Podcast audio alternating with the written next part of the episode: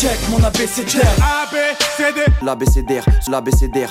Je connais par cœur mon ABCDR du son. Son ABCDR, ouais. Salut à tous, salut à toutes, c'est Brice et bienvenue dans ce nouveau podcast de l'ABCDR du son et pas n'importe lequel, celui du bilan du rap francophone de 2023. Alors cette année, on a souvent entendu oui, le mainstream c'était nul, le rap français est mort en 2023. Comment ça, Buckard n'a pas sorti l'album de l'année? Ah non, pardon, ça c'est mes notes à moi. Mais on va sûrement vous prouver le contraire durant cette discussion. Après un vote en interne encore plus démocratique qu'une AG syndicale, l'ABCDR a choisi quatre producteurs, quatre albums et quatre artistes de l'année que l'on va vous dévoiler tout au long de ce podcast. Et je ne suis pas tout seul puisqu'une grande partie de la rédaction va venir au micro et je vais déjà présenter ceux qui sont pour l'instant avec moi.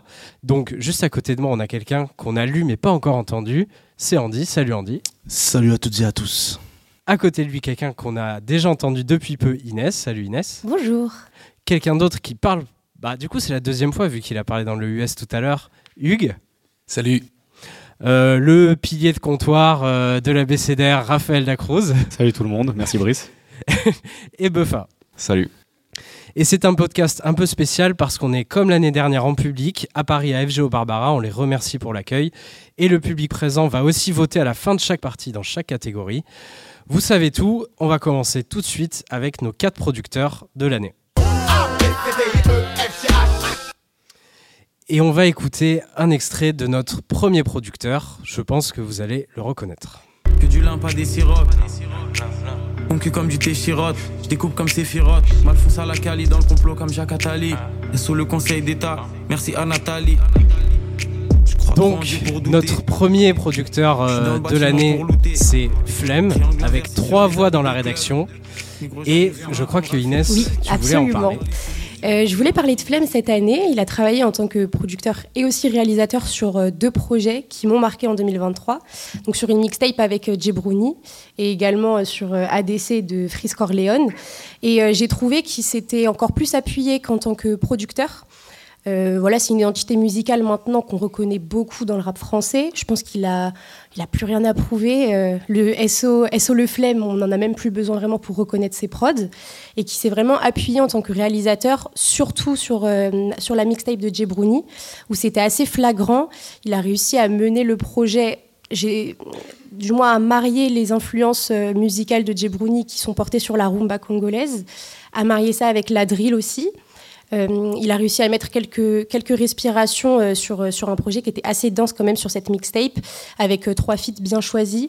On en a un avec Guy de Besbar, donc des influences aussi plutôt trap, un avec Frisk Corleone, donc 100% drill, et également avec Tiakola, donc plus de mélodie. Et j'ai trouvé que son travail de synthétiser un peu tous les univers musicaux que pouvaient apporter ces artistes-là en tant qu'interprètes était intéressant, qu'on avait vraiment une direction, euh, une direction artistique éminente de, cette mixtape. Donc euh, j'ai trouvé son, son travail de réalisateur beaucoup plus mûri et, euh, et appuyé en fait. Et sur Frisk Corleone, pareil, c'est un duo auquel je m'attendais. Et justement, j'avais une petite attente sur est-ce qu'il va réussir un peu à faire sortir Freeze de sa zone de confort, même si c'est là où on les apprécie tous les deux. Et un morceau comme Shafkat, j'ai bien aimé. Euh, comme aussi euh, Jour de plus, même si c'est pas lui qui a produit, euh, qui, a, qui, a, fait la, la, prod, la composition, mais c'était quand même un parti pris que j'ai bien aimé. Donc, donc je pense qu'il fait totalement partie de, de, cette liste des producteurs de l'année. Surtout, ce que j'ai trouvé intéressant, c'est qu'avec Jebroni, il est sorti un peu du son flemme menaçant, sombre, etc. Quoi. Mmh, avec, il, il, a travaillé avec les sonorités dansantes, il est allé sur un peu plus de fêtes et des choses plus douces aussi, comme Soueni Je me noie c'est quelque chose quand même d'assez mélancolique et de sombre, mais euh, dans, la composition, ça reste quelque chose avec des drums moins appuyés, des rythmiques un petit peu plus douces, et c'était, enfin, j'ai trouvé son travail, hein, j'ai vraiment trouvé son travail super. Raphaël Ouais, ce que je trouve en plus intéressant justement sur l'album de Jay Brony, c'est que euh, en fait, il garde les mêmes drums, il a vraiment son kit, il a vraiment sa signature euh, sonore rythmique. Euh, et que il euh, y a ce, contraste justement entre ces, drums qui sont très agressifs, très affûtés chez lui, et euh, les, choix de, de prod qui sont très mélodieux. Je pense à des morceaux comme Ghetto Boys ou, Fait divers, où c'est vraiment bah, des rythmiques qui tirent vers plein de styles afro-caribéens. Et lui, il arrive à, justement apporter ce côté plus, agressif avec ses drums. Et il y a aussi un morceau comme Décisif que j'ai beaucoup aimé sur, sur ce disque, parce que c'est vraiment du RB façon Timberland qui est très à la mode aux États-Unis euh, cette espèce de revival de, de, genre de prod. Et lui, il arrive à faire ça de manière très personnelle. Donc ça tue. Et effectivement, comme, comme le disait très justement Inès, euh, les prods, moi, que j'ai préféré sur, sur ADC de Free, c'est euh, ceux où il arrive un peu à renouveler et à aller sur autre chose que les, les, les, les ambiances funestes, dont, c'est un des meilleurs aujourd'hui encore en, 2023. Hein. c'est un des meilleurs euh, chef d'orchestre pour coudre ces ambiances funestes euh, pour, euh, pour Freeze et puis pour d'autres cette année, hein, sur des albums un peu mainstream, justement, Sadek ou notamment, mais aussi sur les albums du 667.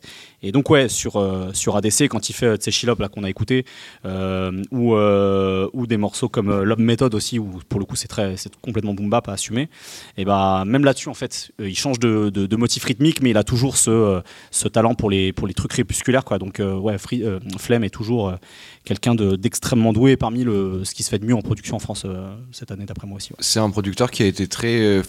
Qui pour moi en 2023 est aussi un peu emblématique de la manière dont le son du rap français a, bougé, euh, dans le sens où lui, dans, ses, dans son travail personnel, mais comme le son du rap français dans son ensemble, sort un peu de cette vague drill des années précédentes, 2022, 2021, 2020, où c'était vraiment très marqué, très appuyé. Et là, ces sonorités-là, euh, euh, elles vont s'ouvrir, s'enrichir de nouvelles choses. Le, le J. par exemple, c'est un super exemple. Euh, et donc voilà, il, témoigne de cette ouverture-là, et, c'est un, bon baromètre de ce que c'est le son du rap français là en 2023. Oui, je trouve qu'il arrive en fait à se perfectionner dans la manière de déplacer le curseur de l'agressivité ou de la rythmique que peut avoir la drill, et, vraiment à le faire avec délicatesse, alors qu'on pourrait on pourrait croire des fois que c'est vraiment sauter les pieds dans le plat, sauf qu'il arrive vraiment à le faire avec délicatesse parce que il a une vision globale de l'œuvre, en tout cas de, l'album et de la mixtape, en disséquant après morceau par morceau, en laissant la place aussi euh, aux compositions et avoir au-delà du squelette, de voir un petit peu chaque vertèbre qui peut composer euh, une œuvre. Quoi. Et puis quelqu'un qui arrive à faire un clin d'œil à Steel Tippin sur un morceau, euh, pour en l'occurrence Slim C. C'était euh, le morceau euh, cible quelque chose, il fait un clin d'œil à Steel Tippin, il le fait de manière euh, intelligente quoi. Donc je trouve ça cool. Et eh ben on va passer à notre deuxième producteur de l'année. On connaît pas nos pères mais par cœur les Corleone. Mec de terre, tu finis par terre si nous rionnons. Caritas, 40 grammes de weed avec euh, deux voix dans la rédaction. Donc on a choisi Just Music Beats euh, qui ont sorti donc euh, du haut de Marseille un EP avec Dax Max, qui ont produit un projet entier pour Double Zulu qu'on a aussi vu avec Benjamin X et Benjamin Epps et surtout qui ont produit le morceau Akhenaton SCH. Andy, je crois que tu voulais en parler. Bah, Just Music Beats, c'est des perforateurs quoi. Enfin, à un moment donné, ils ont réussi à rendre le boom bap un peu moins chiant. Euh, en proposant euh, autre chose qu'une boucle de quatre mesures de soul et la laisser euh, sans drums et nous faire croire que c'est que c'est lourd. ce que j'aime beaucoup chez Just Music Beats, c'est aussi leur manière de choisir leurs samples, notamment les samples de rock. bah, moi j'adore la soul, il n'y a pas de problème, mais je trouve que les samples de rock apportent une énergie en plus euh, je sais que Just Blaze, euh, au, milieu des années 2000, faisait un peu ça aussi. Euh, et, je trouve que ça rapporte une autre énergie. Ça, ouais, ça, ça. Et ils ont aussi sorti un EP avec Ice Creamy, Big Paps El Papso. Paps. ils, ont, ils ont aussi sorti son album, Bobby Six Killer. Et, et je trouve qu'ils ont. Alors, je dirais pas ressorti Ice Creamy euh, un peu dans, dans, le mainstream, etc. Mais euh, Ice Creamy, il a un peu une carrière euh, un peu en dents de scie. il ressort, ressort d'une longue période où il était un peu plus connu en tant que backer de Youssoufa que SP. après, il revient en 2019 en tant que juste Ice avec Beluga. Et je trouve que cette année, Ice Creamy, il a trouvé sa recette avec Just Music Beats. Je trouve que ça fonctionne à mort. En plus, il a une voix de ouf, une interprétation de ouf qui colle euh, avec les prods de Just Music Beats. Et par rapport à Just Music Beats, on aurait tendance à dire qu'il faut peut-être la même musique sur tous les albums, alors que pas du tout. Alors que leur base reste la même en soi.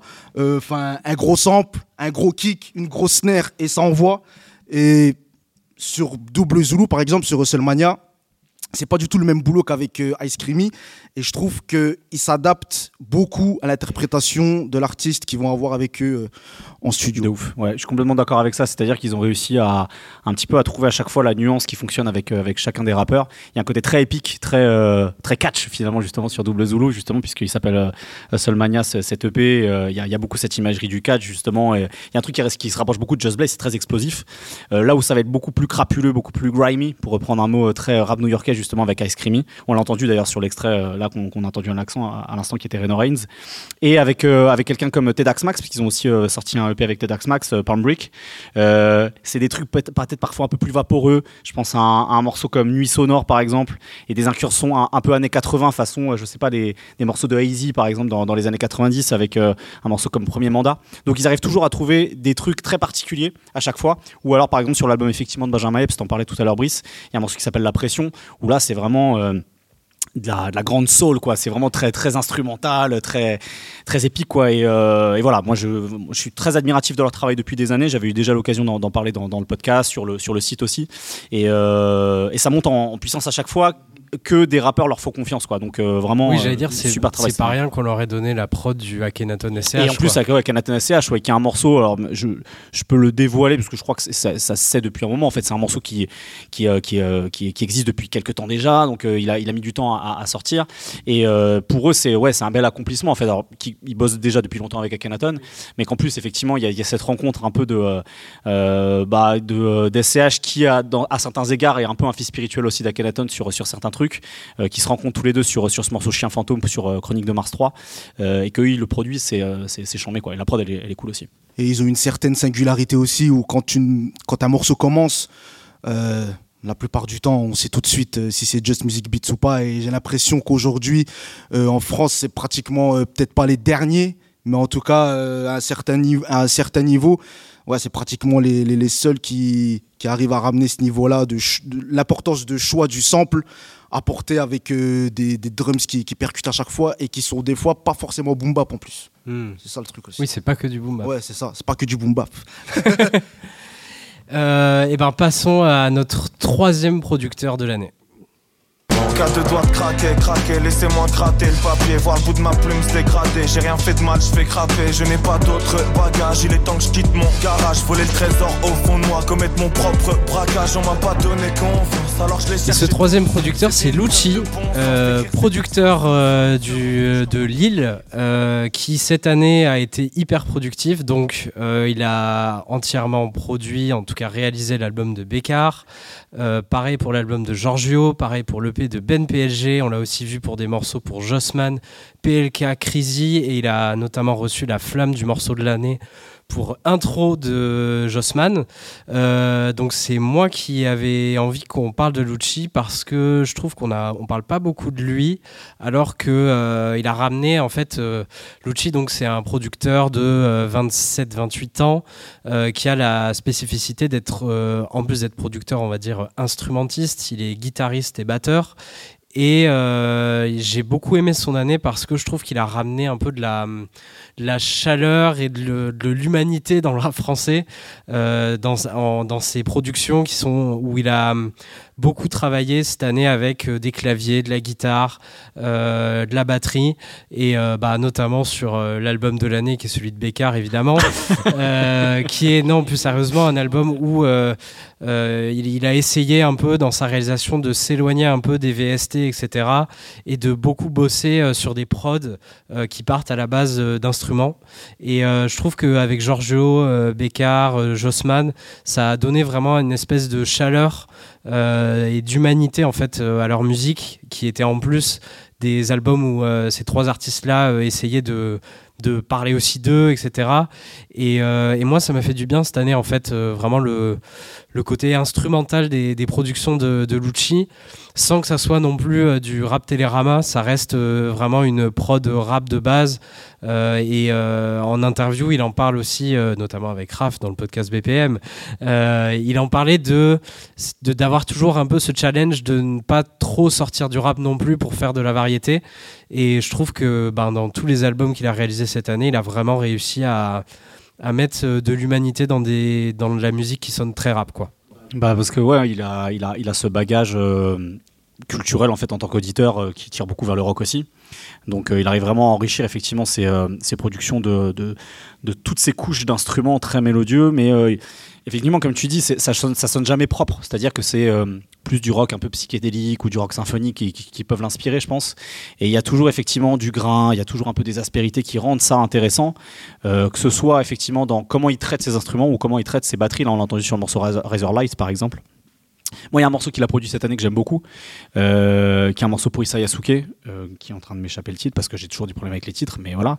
Euh, et, voilà, il y a, une espèce de sample de, gospel un peu blues, et la manière dont il a produit ça, ça, ça, défonce quoi. Et, et ouais, il y a moi, il y, a un morceau qui s'appelle Tout s'éteint sur l'album de, de Lucci, de, de Bécard, justement, avec des accords de piano très pop, euh, une, rythmique riche qui, qui sonne pas comme ce qu'on a l'habitude d'entendre en français aussi, des chœurs, des flûtes, enfin bref. C'est vraiment du très beau boulot d'orfèvre euh, musical qui fait quoi. Eh bien, passons à notre quatrième producteur, tout de suite. On peut rien faire ensemble, rien qu'à du sens, on préfère faire un cycle, on préfère faire un signe, un 6, un 9, c'est ainsi, on zone, on meurt avant ça, sous on siffle, on préfère rester faire un ster, on préfère faire un feat en 10 ans, un qui rend taisant, un qui rend tigeant, qui rend... Et donc notre quatrième producteur c'est Many Days, euh, aussi avec deux voix dans la rédaction, euh, qu'on a notamment bah, entendu dans l'excellent album de Hawkis. Euh, Rêve d'un rouilleur. Euh, et qui produit l'intro de l'album de l'année, qui est l'album de Souffrance. Bien sûr aussi, euh, après Bécard. mais effectivement, Many Days, je crois que c'était Hugues qui voulait nous en parler. Oui, ben en fait moi j'aurais plutôt choisi comme extrait sonore le morceau J'arrive, que je trouve vraiment exceptionnel parce que bah, pour rebondir sur ce que disait Andy tout à l'heure, au premier abord ça peut avoir ce côté rap peut-être ennuyeux avec que de la boucle et, euh, on a l'impression qu'il se passe quelque chose de grandiose alors qu'en fait non. Mais euh, quand, on, quand on écoute le morceau avec attention, bah, en fait ça monte crescendo et euh, les, batteries, les batteries arrivent, euh, enfin la, programmation de batterie arrive que sur la fin du morceau, mais euh, il y a plein d'éléments en fait qui se rajoutent, plein de nuances qui se rajoutent petit à petit, et ça colle aussi avec l'interprétation de d'Okis. Il faut rappeler que Many Days il produit l'entièreté de l'album, et du coup ça crée aussi beaucoup d'unité. En même temps, c'est quelqu'un qui se repose pas sur ses acquis. Moi, je l'ai découvert avec à la fois la compilation, enfin je l'ai identifié, on va dire plutôt avec la compilation All Star Game où il a invité tout un tas de rappeurs qui étaient plutôt boom bap, mais je l'ai aussi identifié avec les, les EP de Limsa Dolné. Et donc là, il sortait un petit peu de ça, il sortait de ce côté euh, traditionnel. Et là, clairement, avec cet album, euh, avec euh, Okis, je trouve qu'il arrive à, maturation en fait justement de ces, euh, de ces petites sorties de terrain, de ces, de ces nuances par rapport à une formule au départ plutôt traditionnelle. Et il le fait, euh, il le fait vraiment très bien. Et Raph parlait de l'ouverture de l'album de Souffrance. Il arrive même à mettre de la drill en fait dans ses prods. Et euh, mais il le, il le fait vraiment bien. Et on peut toujours se dire ouais c'est quand même Many Days. Le choix de la boucle, voilà, créer une, une ambiance marquante, forte. Donc moi franchement j'ai été vraiment convaincu par tout l'album d'Okis, sachant qu'en en plus, lui, c'est un rappeur avec une écriture très dense, avec beaucoup d'argot. Euh, c'est euh, voilà, c'est euh, du rap qui s'apprivoise entre guillemets, ou enfin en tout cas, faut, faut se laisser du temps pour bien rentrer dedans, je trouve. Mais d'avoir un producteur comme Many Days derrière, qui justement a des productions qui se ressemblent pas toutes, voilà, qui sait jouer entre l'efficacité, les nuances ça, euh, c'est un tapis rouge, quoi. C'est euh, vraiment une plus-value pour, euh, pour un rappeur comme Okis. Et, j'adore, par exemple, un morceau comme Pion, c'est mieux aussi, où il utilise une boucle jazz, mais il y a un côté pas très propre, voilà, où il y a de la rupture, il y a de la variation, et, ça, crée tout, de suite une atmosphère très forte qui fait que tu, plonges directement dans, le morceau. Un truc que je trouve très fort, moi, sur cet album d'Okis, c'est toutes ces ambiances très blues justement. Il y a, des moments très jazz, mais il y a aussi sur le morceau qu'on a écouté, La Roi des Banaveurs par exemple, il y a cette guitare qui fait très blues. Et euh, c'est ce qu'il disait en interview euh, autour de la sortie de cet album, c'est que il voulait avoir quelque chose d'élégant, mais c'est pas une élégance euh, factice euh, d'un costume trois pièces euh, acheté bon marché quoi. C'est plus cette espèce justement d'élégance des vieux bluesman, tu vois, qui qui payent peut-être pas de mine, mais qui en fait juste dès que dès qu'ils ouvrent la bouche ou ils jouent trois accords sur une guitare, c'est complètement magnifié quoi. Et et c'était c'est d'autant plus intéressant que Manny Days pendant une dizaine d'années, il a vraiment été dans cette catégorie de aller du boom bap classique, boom classique français quoi, c'est-à-dire une boucle de piano, une boucle de violon et un kick, un snare, euh, un hi-hat et ça déroule quoi. Et c'est efficace et ça peut être très bien fait hein, quand c'est fait entre de bonnes mains justement comme celle de Mani. Euh, et là il se réinvente, il se réinvente en pente douce en fait sur ce disque. Moi, il y a le morceau que je préfère sur, sur l'album d'Okis en termes de production, c'est le morceau Paresse Scène, qui est euh, une rythmique un peu plus up tempo, on dirait presque du rap français du début des années 2000, genre, euh, je sais pas, euh, les prods de Pone ou les prods de Mehdi euh, pour le 113 ou pour, pour la FF à cette époque-là, quoi. En termes de, de, de tournure rythmique, même comment sonne la basse, etc. Donc, je, je, trouve admirable comment sur, un, sur un disque, il arrive à être, et encore une fois, tu parlais du morceau Si j'arrive, qui est complètement différent aussi sur ce disque-là, il arrive à se réinventer, à avoir quelque chose de, ouais, de très chaud, de accidenté sans que ce soit non plus euh, trop expérimental et, euh, et qui a encore cette couleur très blues sur l'album euh, qui va très bien je trouve à. Je te rejoins de fou sur le côté, même presque passage de cap qu'il y a pu avoir pour Money Days cette année. Moi, il y a un point de détail qui m'a- qui m'accroche toujours un peu l'oreille quand je réécoute l'album. C'est la fin de ce, du morceau Roi des Balnaveurs qu'on écoutait à l'instant, qui était, si je dis pas de bêtises, le single avec lequel le disque a été annoncé. Tout à fait. Et à la fin, ce- il fait ce truc très rap français où il dédicace euh, ses gars sur municipaux et d'autres gens et il termine par le nom de Money Days. À cet instant-là, il y a un, truc de, sincérité, je trouve, ultime dans la fierté avec lequel il dit, le nom Money Days. Euh, et, on sent qu'il est vraiment, c'est son, héros, c'est un de ses, en tout cas, un de ses producteurs préférés. euh, il l'a dit plein de fois en interview. Il a appris à rapper sur ses prods. euh, et donc, c'est, un peu, euh, ça met un peu la lumière sur le fait que Money Days, pendant longtemps, ça a été cette, euh, cet artisan de l'ombre, euh, ce que disait Raph, euh, un peu qui, voilà, dérouler des prods boom bap au kilomètre. Et qui en a fait des albums entièrement produits pour plein de gens, Artigan, euh, Paco, euh, Ouais, et là, il, Arcade. et là, il s'im- il il s'impose, je trouve, de plus en plus euh, comme, comme maître d'œuvre, en fait. Il a ce côté vraiment réalisateur qu'on évoque avec Flemme aussi au début de cette section. Et donc voilà, je trouve ça, je trouve ça bien qu'on lui donne ses fleurs et qu'il qu'il puisse briller un peu. Et Euh, pour ah, lui, excuse-moi Brice, et pour lui donner euh, ses fleurs, euh, c'est vrai que Money Days pendant des années, il a quand même donné à manger euh, à toute une génération de freestylers de soirée quand Ouais. même. Et, euh, Oui, parce qu'en plus, il est sorti des, des- des projets instrumentaux. Ouais, euh, c'est ça. Et euh, je pense que l'album d'Okis lui a fait du bien aussi parce que euh, à un moment donné, euh, quand on entendait Money Days, c'était un peu euh, ah ouais le, le beatmaker, l'ancien là qui fait des instrus pour les freestylers. Ouais, c'est bien, c'est bien. c'était c'était un peu ça. Et là, je trouve qu'avec Okis, ouais, il apporte vraiment euh, vraiment autre chose. Et c'est cool. Avant qu'on passe au vote, je vais euh, sortir un joker très vite. Euh, moi, j'aime. Là, tu commences. Ça commence. Ah, oui, tu commences. Donc mon joker c'est euh, Bécard. Non.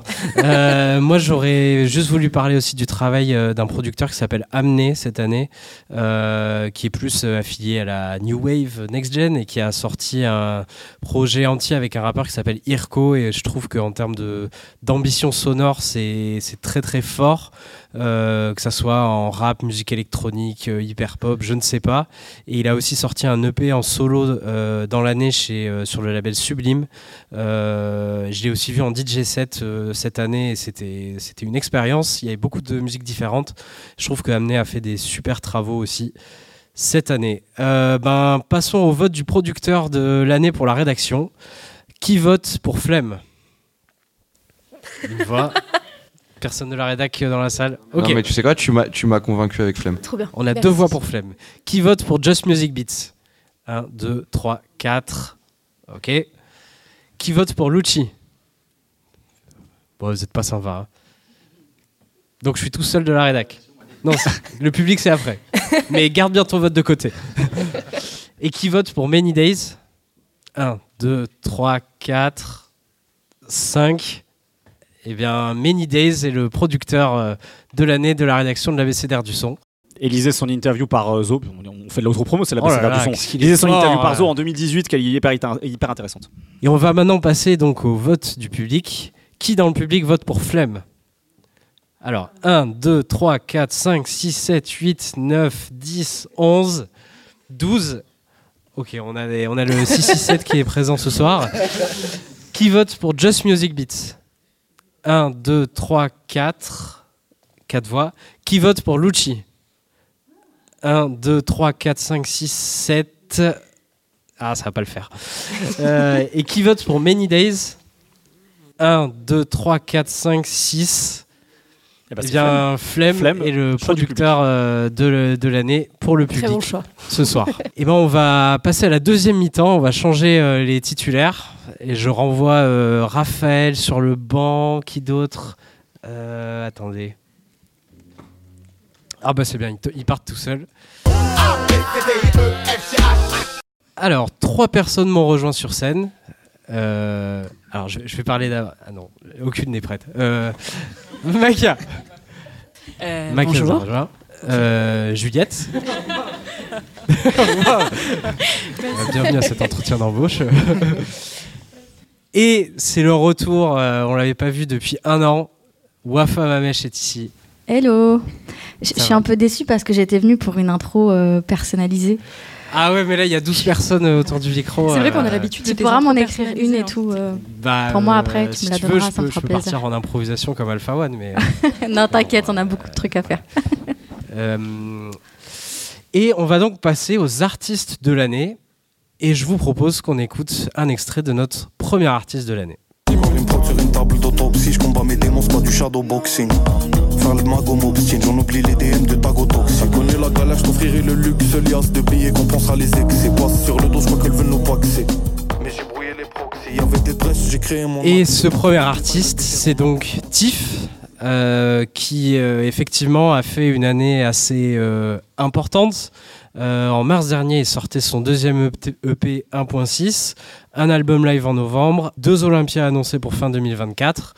Euh, pourquoi, euh, selon vous, Tiff mérite d'être dans les quatre artistes de l'année autour de la Moi, je peux table? commencer si vous voulez. Ah, vas-y. Allez. Euh, écoute, moi je découvre Tiff sur Inata, donc assez tardivement. Moi, je j'avais jamais entendu son premier EP, Uma Sweet Uma, du coup.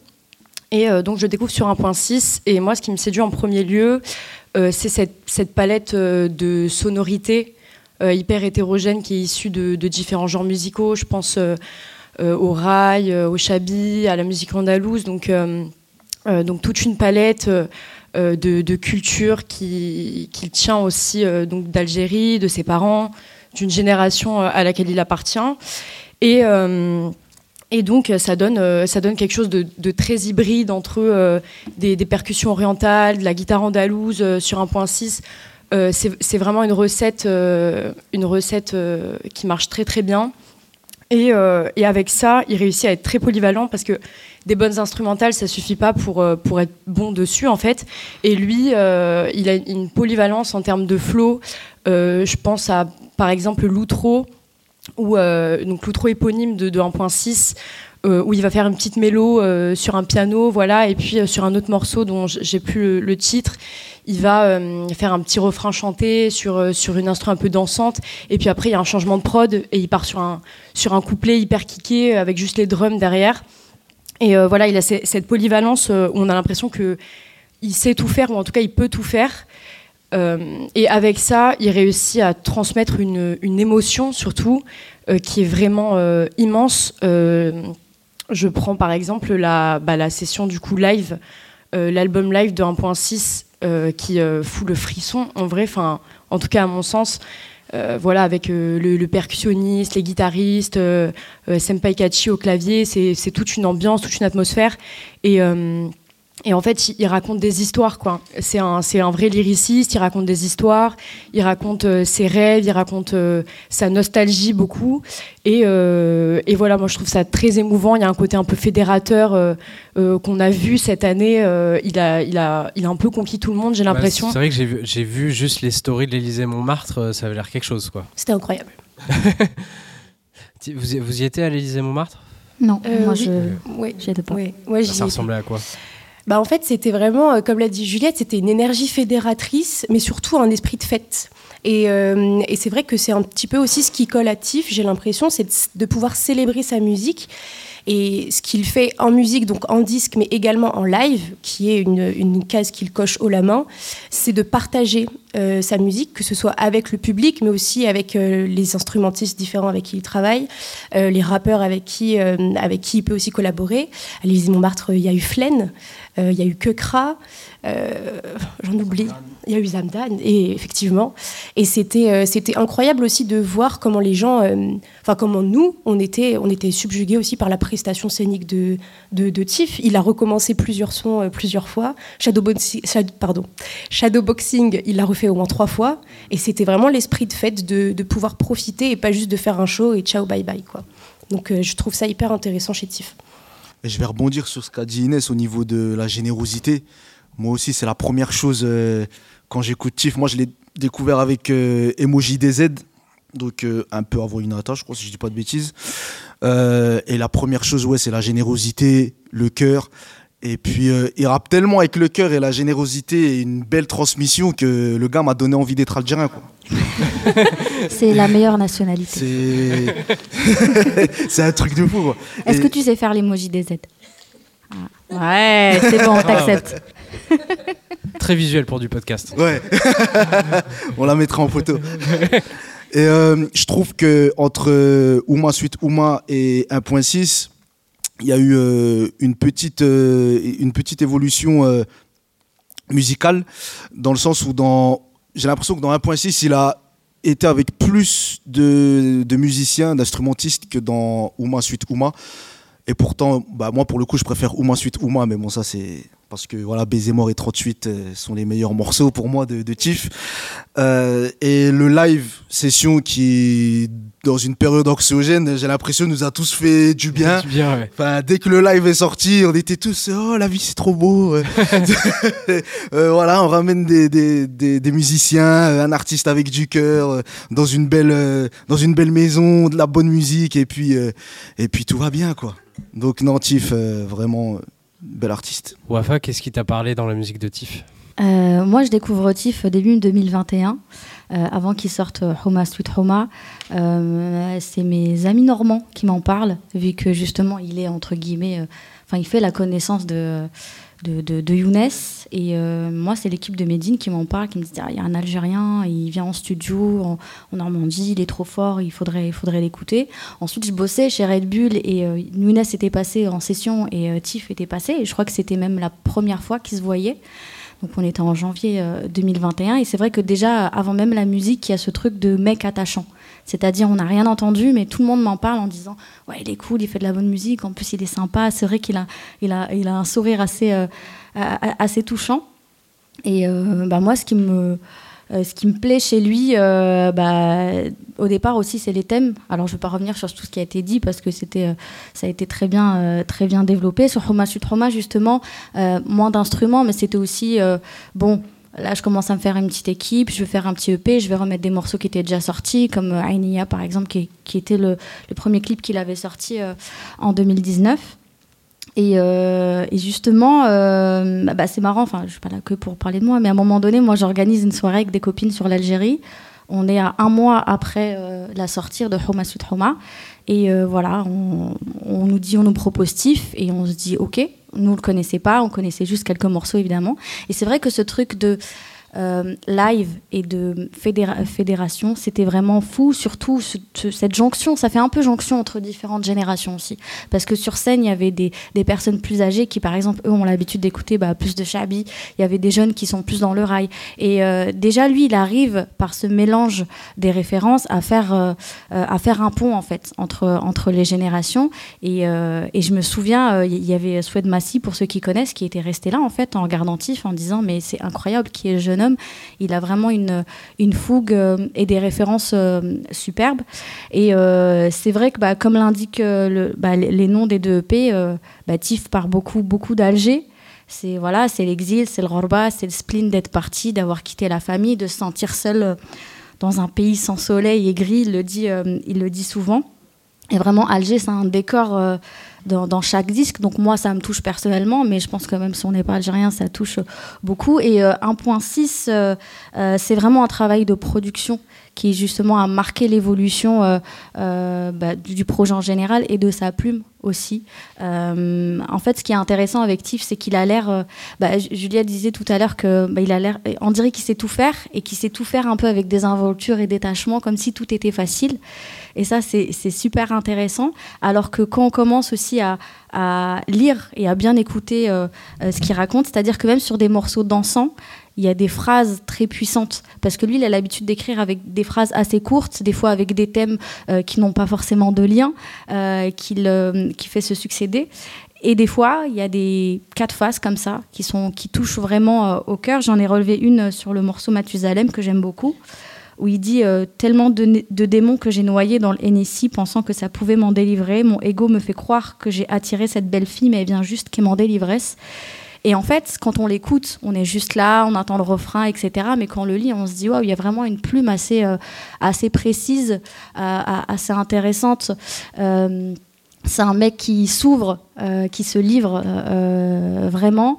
Et puis, ce qui me plaît aussi, c'est qu'il y a toujours cette pensée un peu, je dirais, engagée, mais de, de ce qui se passe aussi en Algérie. Déjà, avec le lien avec les artistes algériens avec, avec lesquels il travaille. Certes, c'est un mec qui s'est exilé, mais il a toujours un pied là-bas. Il parle de la situation de la jeunesse, etc. Et puis, euh, rien que. Moi, j'aurais jamais pensé qu'il aurait clos euh, euh, 1.6 avec un extrait, euh, un, extrait assez, touchant. Euh, je sais pas si vous vous souvenez, c'est un extrait, enfin, c'est un extrait en arabe du dernier morceau qui s'appelle 1.6. Alors, 1.6, c'est aussi le code postal d'Alger, en même temps que Counter-Strike. Et en fait, ça finit par un truc assez, assez marquant qui est l'assassinat en live du président Boudjev en 92. Et donc, qui a mis un peu fin à tout cet espoir euh, pour cette Algérie qui était, euh, euh, qui était en pleine décennie noire. Et ça, par exemple, je m'y serais jamais, euh, je m'y serais jamais attendue. Euh, il parle d'amour, de meufs, euh, c'est super, euh, euh, super dynamique avec Shadow Bo- Boxing.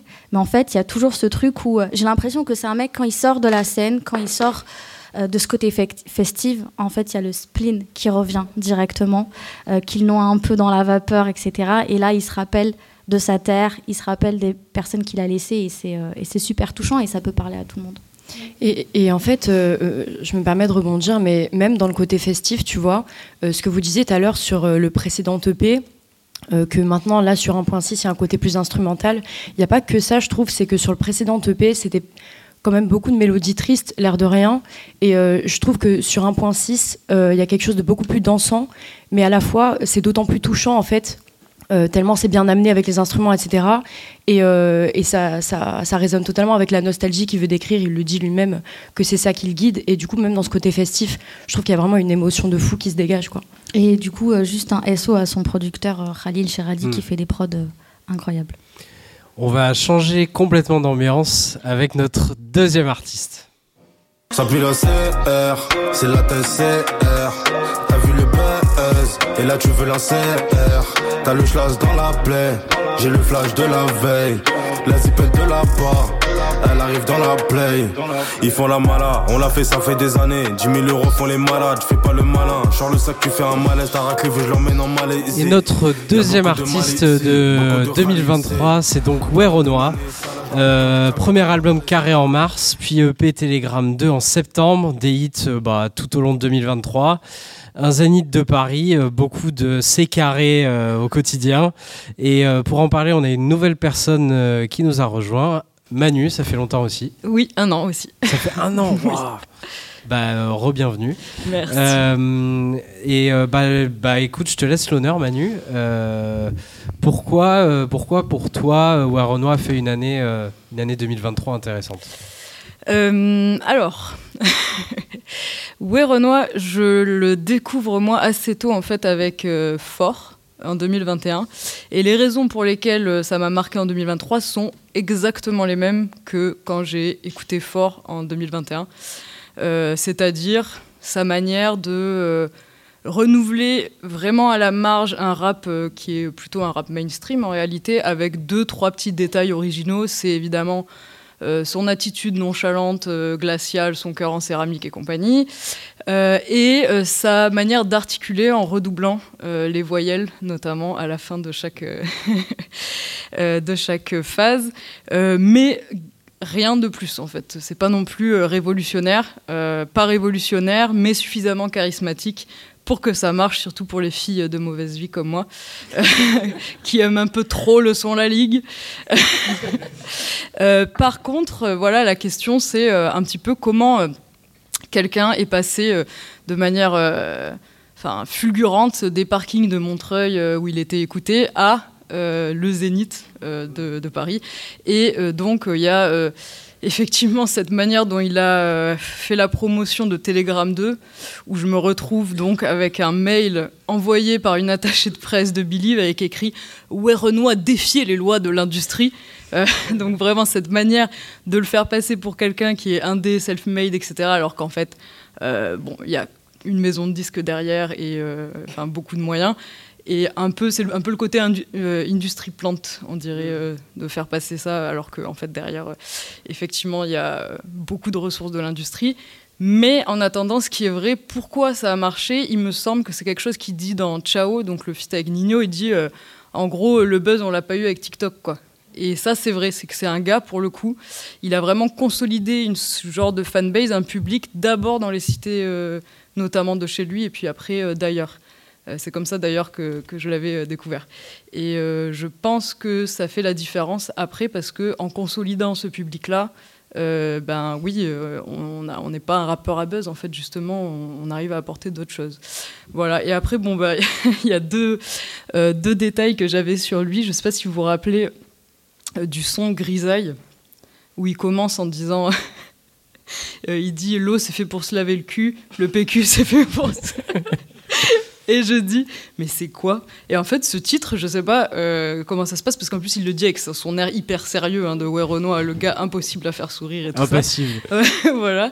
Regardez sur Genius, il y a une annotation où le gars est complètement parti en couille et tout sur ce moment-là.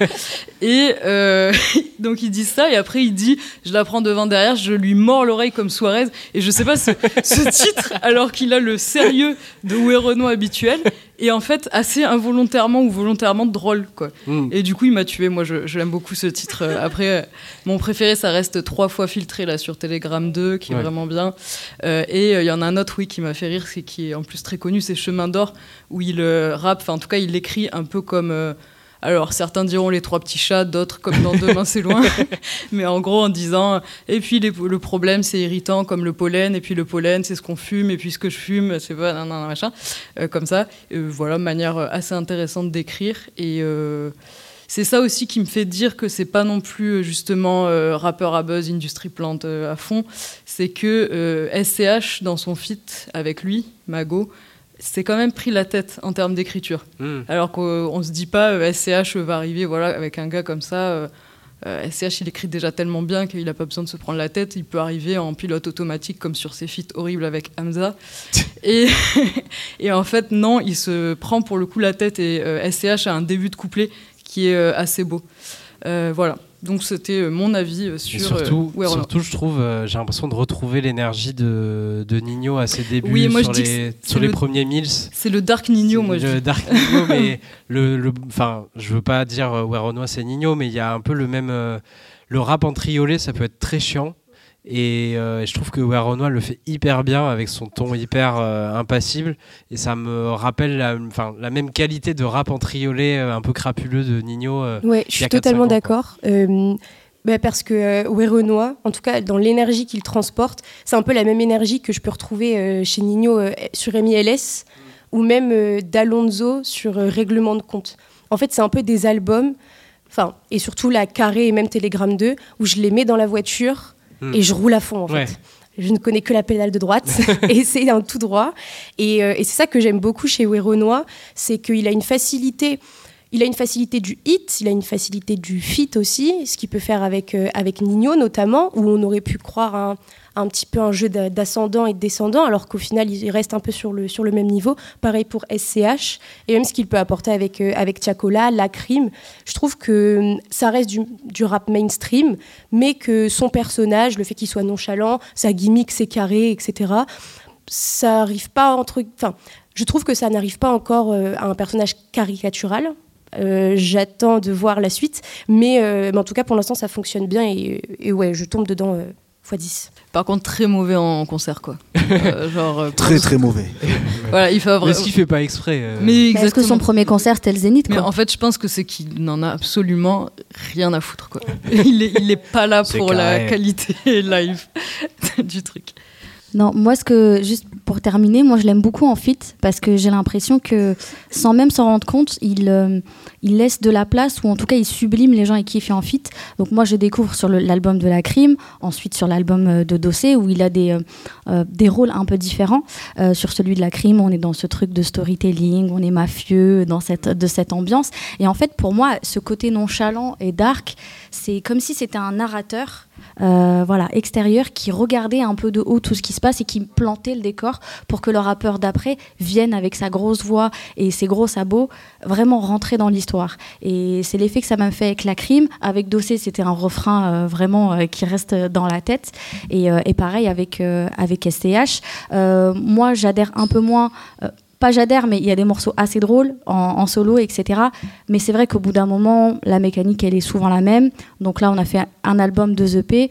Je me demande comment il va faire pour euh, se renouveler. Pour, euh, il faut quand même. Est-ce qu'il doit parler de lui? Je ne pense pas, mais il faut qu'il ramène autre chose. Là, il l'a ramené par le marketing parce, que- parce que c'est ce qu'on a aussi retenu euh, de Telegram 2. En plus, des, morceaux très chouettes. Donc, moi, je me demande comment il va, comment il Ouais, la va, suite, ouais. Ouais, comment il va modifier ça. Ouais. Euh, passons à notre troisième artiste de l'année. Je demande à Dieu, je demande à Emric, à quel point il monte les 18 carats, 10 ans qu'ils recyclent. Je pense à la radio, à leurs potes d'amis, n'aiment pas leur producteur, mais ils sont chiens, donc ils re-signent. Je demande à Dieu, je demande à Emric, à quel point il monte les 18 Donc notre troisième artiste euh, de 2023, c'est Meryl, euh, qui revenait en avril avec un- une mixtape qui s'appelait euh, Aux Aurores. Qu'on a, et on l'a aussi entendu avec Natoxy, Giorgio, elle a aussi eu un grunt euh, dédié. Elle fera un Zénith de Paris l'an prochain d'ailleurs. Elle a fait un Élysée Montmartre complet aussi au printemps. Buffa est revenu autour de la table. Pourquoi euh, as-tu voulu euh, ressortir euh, du banc de la scène pour parler de Meryl? Bah, Meryl, musicalement, son année 2023, elle me, frustre un peu parce que j'aurais voulu l'entendre plus en solo. Sur cette mixtape aux aurores, on reste un peu sur sa fin. Donc, ça, elle a, elle ce, talent pour partir dans plein de directions. Mélodiquement, ce qu'elle fait, c'est très fort. Les influences qu'elle va chercher dans la musique caribéenne, euh, son, son euh, long travail de top lineuse, euh, on sent que c'est vraiment une qu'elle a une maîtrise presque scientifique de ça et qu'elle va toujours trouver la mélodie accrocheuse, le, le changement d'intonation, le truc qui va, qui va accrocher. Il y a, elle a vraiment ce truc du, du, hook, quoi, du crochet. Mais on reste un peu sur sa fin avec ses. Je crois que ça fait quelque chose comme 26 minutes, donc c'est un peu frustrant. En revanche, pourquoi moi j'ai voté pour elle comme artiste de l'année Euh, C'est plus pour la présence euh, médiatique qu'elle a eue. Et je trouve que c'est quelqu'un qui fait du bien dans le paysage du rap français. Euh, Il y a une séquence qui m'a marqué, c'est celle dans. euh, D'ailleurs, la seule séquence marquante de cette, euh, cette sinistre émission. Euh, dans, euh, Nouvelle École, euh, où. euh, où, euh, où on la voit apparaître aux ondes. En fait, elle, a ce, côté vraiment euh, euh, où elle va donner de la. Tu, tu, tu, elle, renvoie l'image de quelqu'un qui incarne un mouvement et qui a, une armée derrière elle. Sa, relation artistique et aussi, j'imagine, humaine avec, avec Kalash, ça, va, ça va dans ce sens-là aussi. Donc, c'est vraiment. c'est assez sensible dans l'interview qu'elle a fait dans, le, dans le code avec Mehdi. Euh, ce côté vraiment, c'est quelqu'un qui a une, une vision et qui porte un, pro- un projet et des combats qui, à mon avis, dans une année où euh, politiquement euh, les, les positionnements du milieu rap français ont parfois été un peu plus troubles que ça n'a pu être le cas par le passé. C'est un bien maigre mot. On, on aura peut-être l'occasion d'y revenir plus tard dans le podcast. C'est- je trouve que c'est quelqu'un de, de sain pour ce mouvement-là et qui fait vraiment du bien. Ouais, je suis assez d'accord euh, sur euh, le côté mitigé en fait musicalement d'Ozoror, mais pourquoi en fait en 2023 on peut la mettre dans les candidates, c'est pour deux choses. C'est je pense qu'elle a gagné sur le live parce que Mm. pour le coup l'Élysée Montmartre j'y étais et c'était par contre là on parle pas d'Ouai Renoir, c'était vraiment vraiment carré. Euh, côté rockstar en plus, un public extrêmement mixte, euh, voilà moitié. euh, en gros, euh, des personnes qui sont là notamment pour le côté revendication euh, martiniquaise et de l'autre côté des lesbiennes gauchistes. Donc c'était bien, c'était un peu entre les deux et tout. c'était très, très, très intéressant de ce point de vue-là. Il y a des musiciens sur scène aussi, live. et effectivement, le Zénith, là, du coup, en 2024. Et comme tu l'as dit, le deuxième point où elle a vraiment été marquante cette année, c'est plus effectivement en termes de symboles. Où je pense qu'évidemment, elle n'est pas au niveau de Kalash sur euh, ça, mais on sent que c'est quelqu'un qui réfléchit beaucoup à ces questions. D'ailleurs, euh, la part croissante prise par le créole euh, Aux Aurores par rapport à Jour avant caviar, elle est assez révélateur de, de ce mouvement-là. et c'est déjà quelque chose qu'elle avait sur, pour moi, un de ses meilleurs titres, c'est Bébé Conte, qu'elle avait sorti. donc elle fait avec le groupe qui s'appelle Akio, qui était un groupe très engagé, alors cette fois en Guadeloupe, notamment pendant les, grosses grèves de 2009 et tout ça, pour celles et ceux qui, qui connaissent un peu. Et ce titre-là, donc qui est complètement ultra efficace sur scène, c'est un peu ce premier jalon qu'elle a continué en 2023 sur le côté symbole, combat, et ce qu'elle finit par représenter dans pas seulement euh, le hip-hop, on va dire français, mais le, ouais, les musiques en fait antillaises de manière générale. Quoi. Ouais, et c'est vrai que sur ce titre-là, Bébé compte l'image de la planche à billets, un peu de, de c'est un truc qui était très un référentiel qui est très masculin dans le rap français. Je trouve, en tout cas, c'est la de, de mémoire, c'est la première fois que je vois une femme l'incarner ce dans le rap français, du moins en, rap américain, il y aurait des exemples, mais cet idéal d'indépendance financière et de hustleuse en fait aussi. Hustleuse et, même plus que ça parce qu'elle est en plusieurs, euh, plusieurs échelons au-dessus dans l'organisation. Elle a, vraiment une aura de, de patronne. Et euh, pour revenir sur, euh, ce, que tu disais d'être un leader, elle donne aussi beaucoup aux artistes émergents de, Martinique et des Antilles aussi euh, plus généralement. Elle était présente sur l'EP de Kima cette année qui est sortie euh, et, où c'est intéressant aussi de voir comment comment c'est une pionnière en fait tout simplement et comment c'est un symbole musical très important euh, dans le paysage du rap français aujourd'hui. Et au-delà de ses talents de top lineuse, de compositrice et, et, aussi une très belle écriture, je trouve une belle plume, c'est que c'est une punchlineuse de fou. Euh, sur, euh, sur des mélodies un peu plus douces. il y a une phase qui m'a un peu choquée, c'est qu'elle dit euh, pas de limite comme nécrophile. C'est une dinguerie de dire ça. et, mais, elle le dit avec douceur et avec, enfin, sur quelque chose de très mélodieux. Et je me dis, ok. Et en fait, ça passe, c'est qu'elle arrive à, à, caler quand même des choses hardcore sur des mélodies et sur des top lines euh, qui restent dans la tête. Quoi. Par contre, on parle de rap français. Moi, je pense que, et aux aurores le confirme, on n'est plus trop sur euh, du rap. En fait, elle a des sons trap et tout, mais effectivement, euh, elle va quand même regarder vachement côté dancehall. Son dernier son, il me semble que c'est un son un peu chata. Donc, elle est. Moi, c'est pour ça que je préfère dire hip-hop. Pour le coup, musique hip-hop, ça, ça, englobe tout. et, mais limite, je pense que c'est très bien pour elle. En fait, le rap français, vas-y, ils sont pas prêts apparemment à t'accueillir dignement et ils préfèrent t'avoir en top lineuse, bah vas-y, tant qu'à faire, euh, va, va plutôt vers euh, d'autres styles de musique qui, de toute façon, euh, seront peut-être très bien reçus même à l'étranger. Il me semble qu'il y a des, une rappeuse états-unienne assez connue qui l'a partagé récemment. bah vas-y, si on te calcule pas dans l'hexagone, on te calculera aux États-Unis, c'est très bien. Mais, c'est vrai qu'aux Aurores, c'était son, son, premier EP depuis un certain temps. Et en fait, euh, quand elle revient, elle revient avec euh, le single Jack Sparrow, qui pour le coup est euh, le single le moins rap, enfin le morceau le moins rap du projet. Donc en fait, on se demande, on se demande ce que ça va être, à quoi ça va ressembler.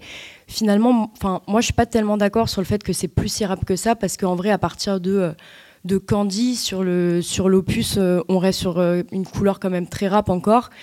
Euh, mais effectivement, il y a ces trois premiers morceaux qui d'ailleurs sont les plus streamés de, de l'EP, ce qui est quand même assez révélateur, qui sont euh, beaucoup plus euh, assumés sur ces influences dancehall et compas, etc. Et, et, et, en fait, c'est ce côté assumé, moi, qui me plaît, parce que c'est vrai que c'est là où par exemple, sur Jour avant caviar, tu le disais euh, très justement, c'était euh, c'est un peu plus générique, moi je trouvais, et euh, j'avais du mal justement avec ce côté un peu générique dont elle se détache totalement pour le coup sur Aux Aurores. tu parlais aussi de, de la scène. moi je l'ai vu en festival cet été et ça m'a trop trop trop marqué. Parce que c'est vrai qu'elle dégage vraiment quelque chose d'hyper puissant. Même sa voix, on sait que sa voix est super singulière et la manière dont elle s'en sert, la manière dont elle joue de son corps aussi sur scène, c'est quand même impressionnant.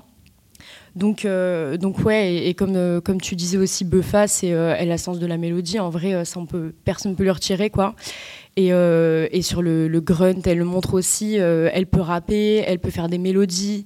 Euh, elle ramène euh, tous ces gars euh, des Antilles qui sont super forts, où ça donne vraiment une atmosphère hyper familiale et tout.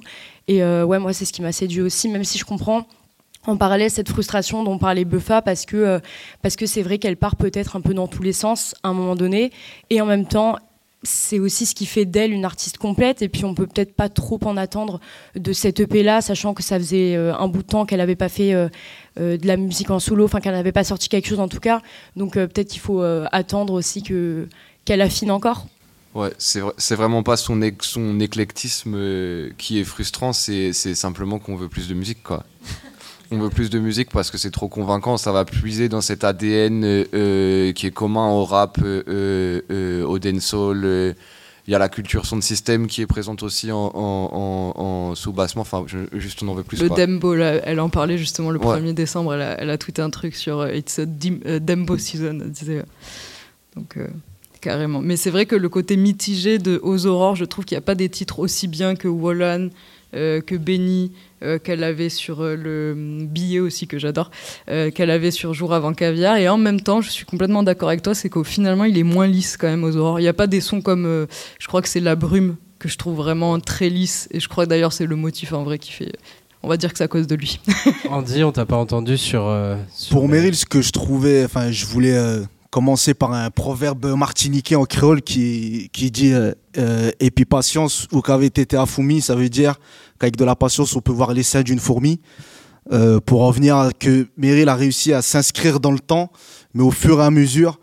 Euh, en 2020, euh, jour avant caviar, juste avant le Covid, elle avait commencé un peu à marquer un peu les, esprits. Elle sortait de, de son rôle de, de top lineuse et c'était pas qu'un album de top lineuse pour le coup.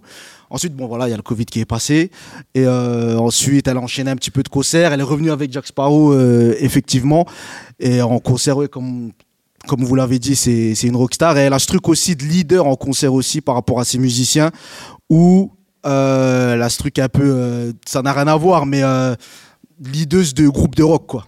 Enfin, ses musiciens euh, derrière et elle, est- elle est devant avec ses locks et, et, et ça envoie.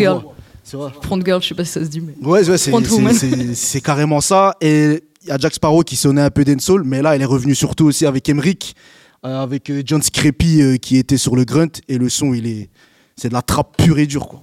C'est l'extrait qu'on a entendu, non Au début. Euh, il me semble. Euh, il a donc six voix euh, dans la rédaction euh, et je pense que je vais le laisser se présenter lui-même euh, dans notre quatrième extrait. My héros, monde libre, pour toujours et à jamais. Moi, le fric, ça me fait bander comme le boula Julia Chanel. Arrière-petit-fils de Bachaï dans le village comme Gargamel. Gros, je te raconte pas ma semaine. Embrouillé avec des skins en Lonsdale, en loose day. Je vois que le barman se mêle. Dommage, on va faire des nasmeux. Je suis pas Batman, moi je suis un scoop. Je suis pas Batman, moi j'ai un scoop.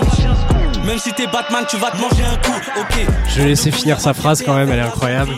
Euh, ben Myro, ouais, euh, six voix dans la rédaction et une année euh, assez, euh, assez intense, avec donc euh, un EP avec Slimka en mars, un projet au marche à pied en mai, un EP avec Jean Jass en septembre, euh, des concerts. euh, on en a déjà beaucoup parlé dans, le, dans le podcast, donc je vous propose qu'on fasse un peu plus court pour prendre plus de temps sur les albums. Makia, tu es revenu. Est-ce que c'est ton rappeur de l'année? Français, rap français, ouais, je pense que c'est mon rappeur de l'année. Comme tu as dit, on en avait déjà pas mal parlé au podcast euh, trimestriel. Et euh, du coup, moi, ce que j'aime beaucoup chez Myro, c'est en fait les références qu'il met dans ses, dans ses textes. Ça se voit que c'est un, un artiste qui a beaucoup de connaissances de, du rap. Et donc, euh, c'est intéressant qu'il en parle souvent dans, dans ses textes. Notamment, il y a un sample d'Arsenic. Il fait une référence à Omar Little aussi de, de The Wire. Donc, c'est hyper intéressant. Et en fait, on sent dans Omar Chapier qu'il avait envie euh, d'explorer un petit peu des, nouvelles, euh, des nouveaux styles. Et euh, notamment le son, le son Jersey de Jaquette. qui, est super, qui est super intéressant. Et aussi le titre La Rousse en featuring avec Ness. Et en fait, ce que j'aime beaucoup, c'est que hum, c'est la, prod, en fait, elle se rapproche beaucoup de ce que Ness peut proposer en, solo, avec quelque chose d'un peu plus déconstruit. Et c'est c'est super intéressant. Je trouve que le, le featuring marche bien. Donc, euh, moi, j'ai adoré euh, Omar Chapier. Je l'écoute encore beaucoup. Et euh, je pense que mon titre préféré, c'est euh, Mauvaise, euh, Mauvaise journée. Non. C'est pas Merci, bonne, journée, pardon. Rien à voir. Merci, Avec bonne journée Jeune Crack. C'est avec le morceau de Agent l'année. Crack. C'est le morceau de l'année. C'est le morceau de l'année qui a été produit du coup par euh, Agent Crack que je trouve euh, très très bien réussi aussi. Et, euh, et voilà, Omar Chapier pour moi c'est un, super projet. Il est, vraiment impressionnant, Myro. Je trouve il a quelque chose d'assez unique. Il y a une phase sur, euh, sur Omar Chapier où il dit il n'y a pas de IA qui peut rapper comme MAI. Bon, déjà, l'élégance et la prestance avec lequel il, délivre cette line, euh, c'est quelque chose, même en termes de, construction. Sur cette, on va pas sortir les, les, les stabilos euh, pour, pour surligner les sons pareils, mais il y a une, une maîtrise euh, technique qui est, euh, qui est assez folle.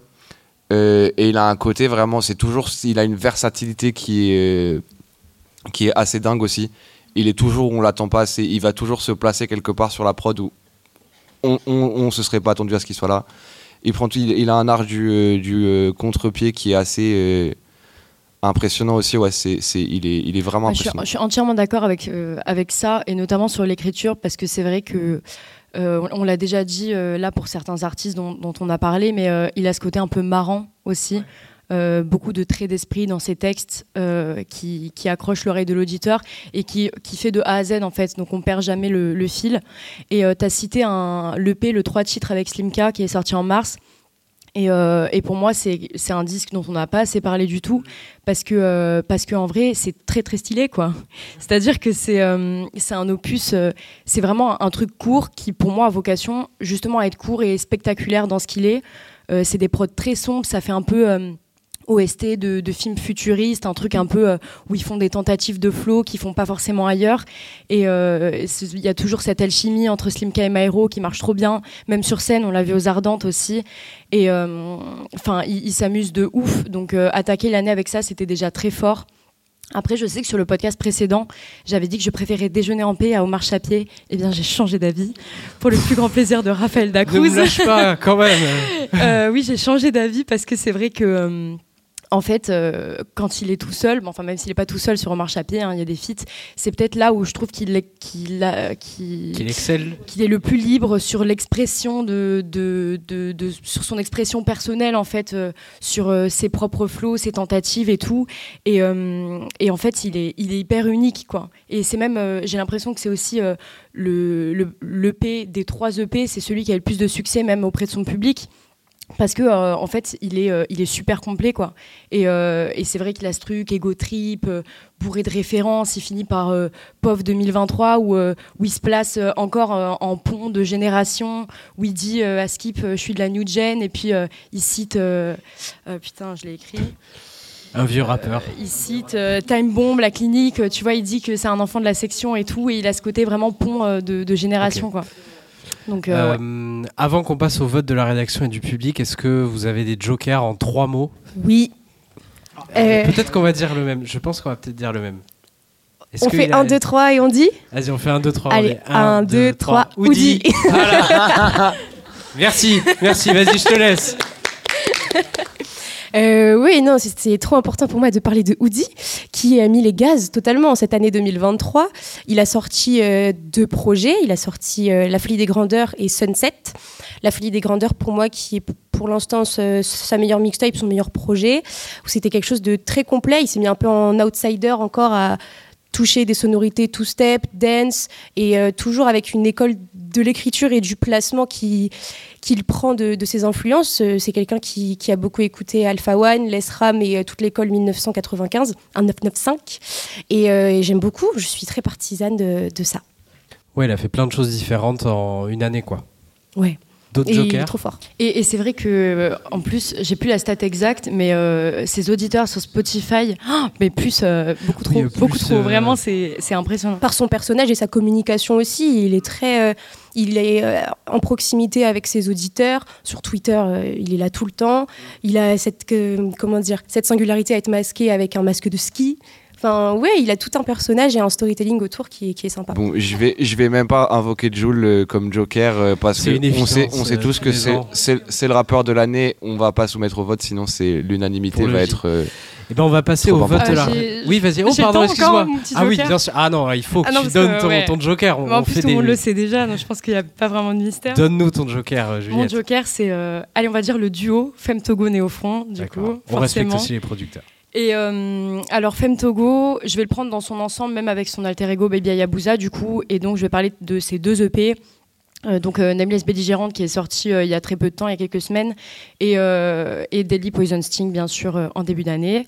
Je trouve que en fait sur cette scène que je déteste appeler New Wave parce que bon on en a marre, mais voilà, bon, j'ai pas trop le choix. New Wave, rap électro. Il y a quelque chose de, on dit qui se démarque, etc. Mais en fait, moi, je vois beaucoup de copier-coller ces derniers temps.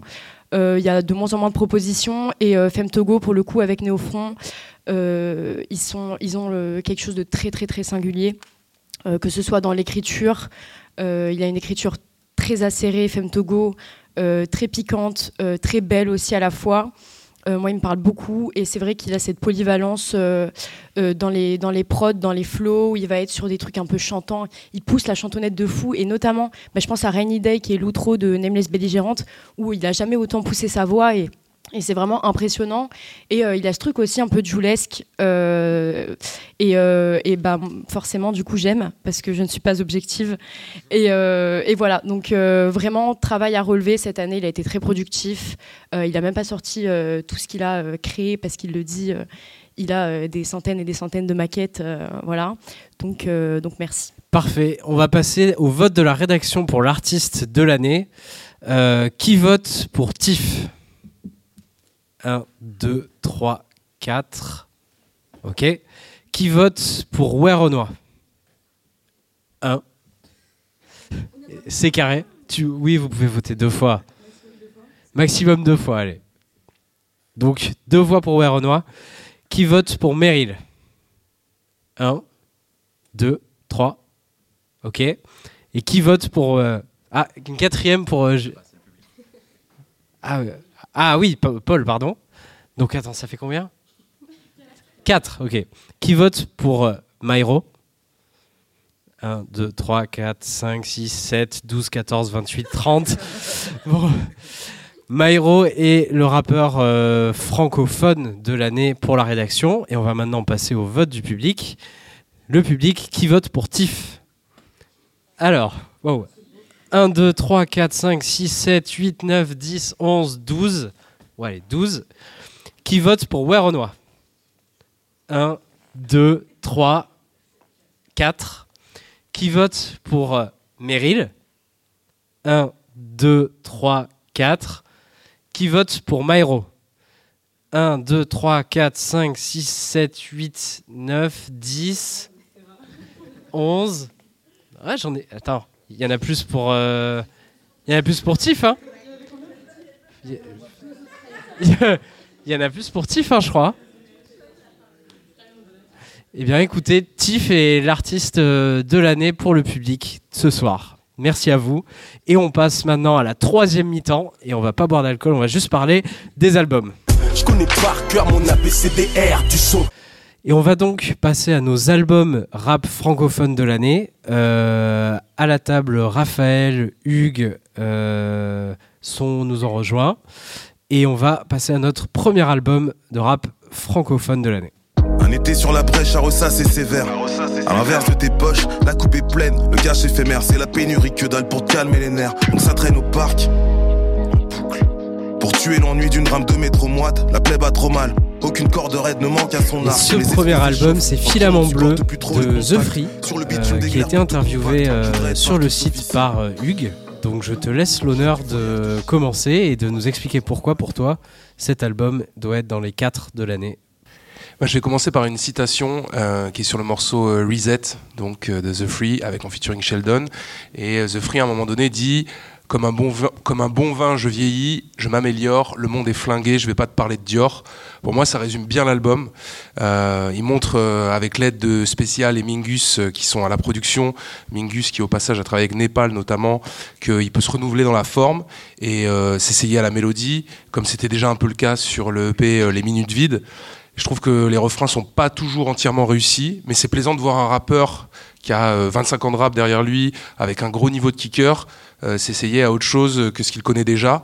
Et puis, ben, dans les thèmes quand il dit voilà le, monde est flingué, je vais pas te parler de Dior, il y a toujours cette, cette conscience sociale, cette critique sociale même, ce côté ce côté réaliste mais mais, bien amené, quoi, avec de la plume, avec euh, des bonnes métaphores, avec euh, des images percutantes, où euh, on s'ennuie pas en fait. On n'a pas l'impression de, de lire un exposé ou, quelque chose qu'on aurait déjà entendu avant dans le rap de, de la Secret Connection ou de Flint ou de voilà d'autres rappeurs qui sont aussi doués pour, pour parler des, de la réalité du quotidien et de, et de, ses, et de ses difficultés, de l'état du monde dans ce qu'il a de, de, de, plus dur et de plus sévère.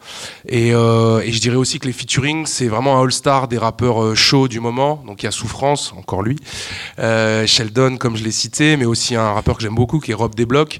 Et c'est toujours pertinent en fait. Ils sont, toujours bien castés sur le morceau sur lequel ils se retrouvent.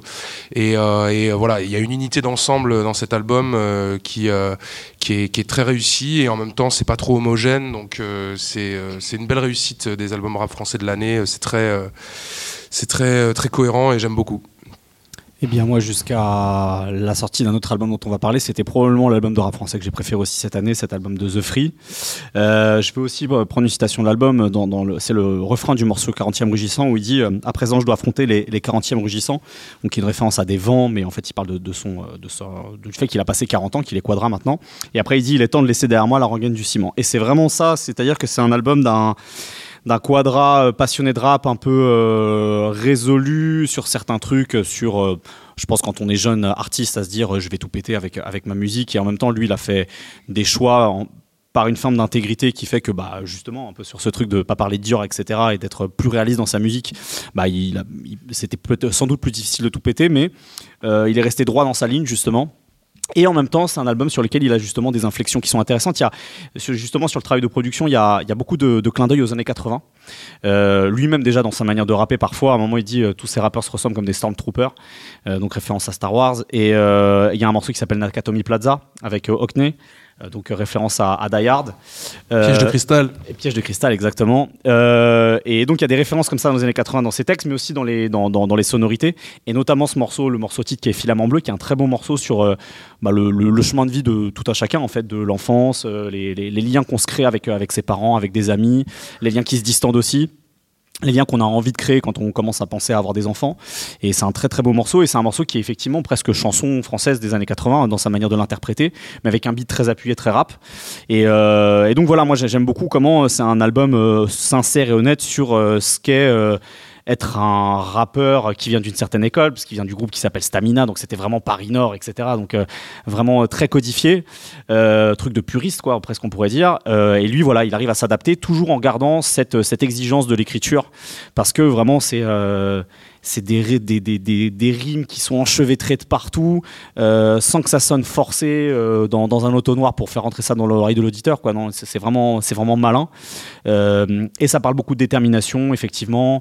Un morceau comme 40e rougissant, justement avec un refus de, du jeunisme aussi dans son rap, des moments d'égo trip un peu revanchards. Je parlais de, je parlais de Nakatomi Plaza, il y a Phoenix aussi, ADN avec Rob Desblocs dont tu parlais, et euh, des observations sociales. Je pense au morceau On était sur la brèche qu'on a écouté juste avant.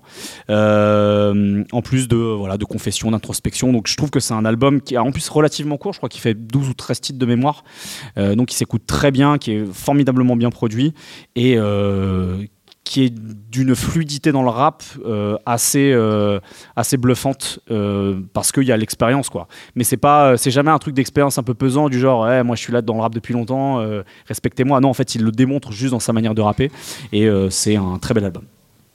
Buffa Franchement, vous avez tout dit. Et, comme, Moi, si on peut enchaîner, comme, ça m'arrange. Comme, comme, dirait B2, euh, Raphaël a trop rafalé. je, peux, je, je, vais, je vais pas passer derrière, je vais pas assumer. Super. Eh bien, on va passer à notre deuxième artiste, deuxième artiste, pardon, notre deuxième album. Et euh, Raph a choisi un extrait. Je pense qu'il avait envie de réveiller la salle. Je croyais que j'avais besoin d'un gars pour être un G et de baiser tout ce qui bougeait pour être un G. Comme si le bruit du clic, le bruit du clic, oui du clic, clic boom. Coule parfum d'une fille dans une tire ou d'une small room. Allez faire de moi, allez faire de moi, allez faire de moi, allez faire de moi un vrai G. Donc notre deuxième album de rap francophone de l'année, c'est Papillon Monarque de Thury. Euh, Manu est de retour. Euh, Pour vous nous jouer un mauvais tour Pour nous jouer un mauvais tour. Pourquoi Papillon Monarque?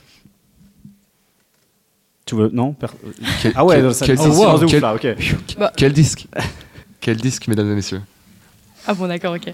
Euh, écoute, euh, déjà, pour briser la glace, moi, c'est pas ce qui me parle le plus à la base. Euh, ce truc très mélancolique, très quand même, voilà, là-dedans.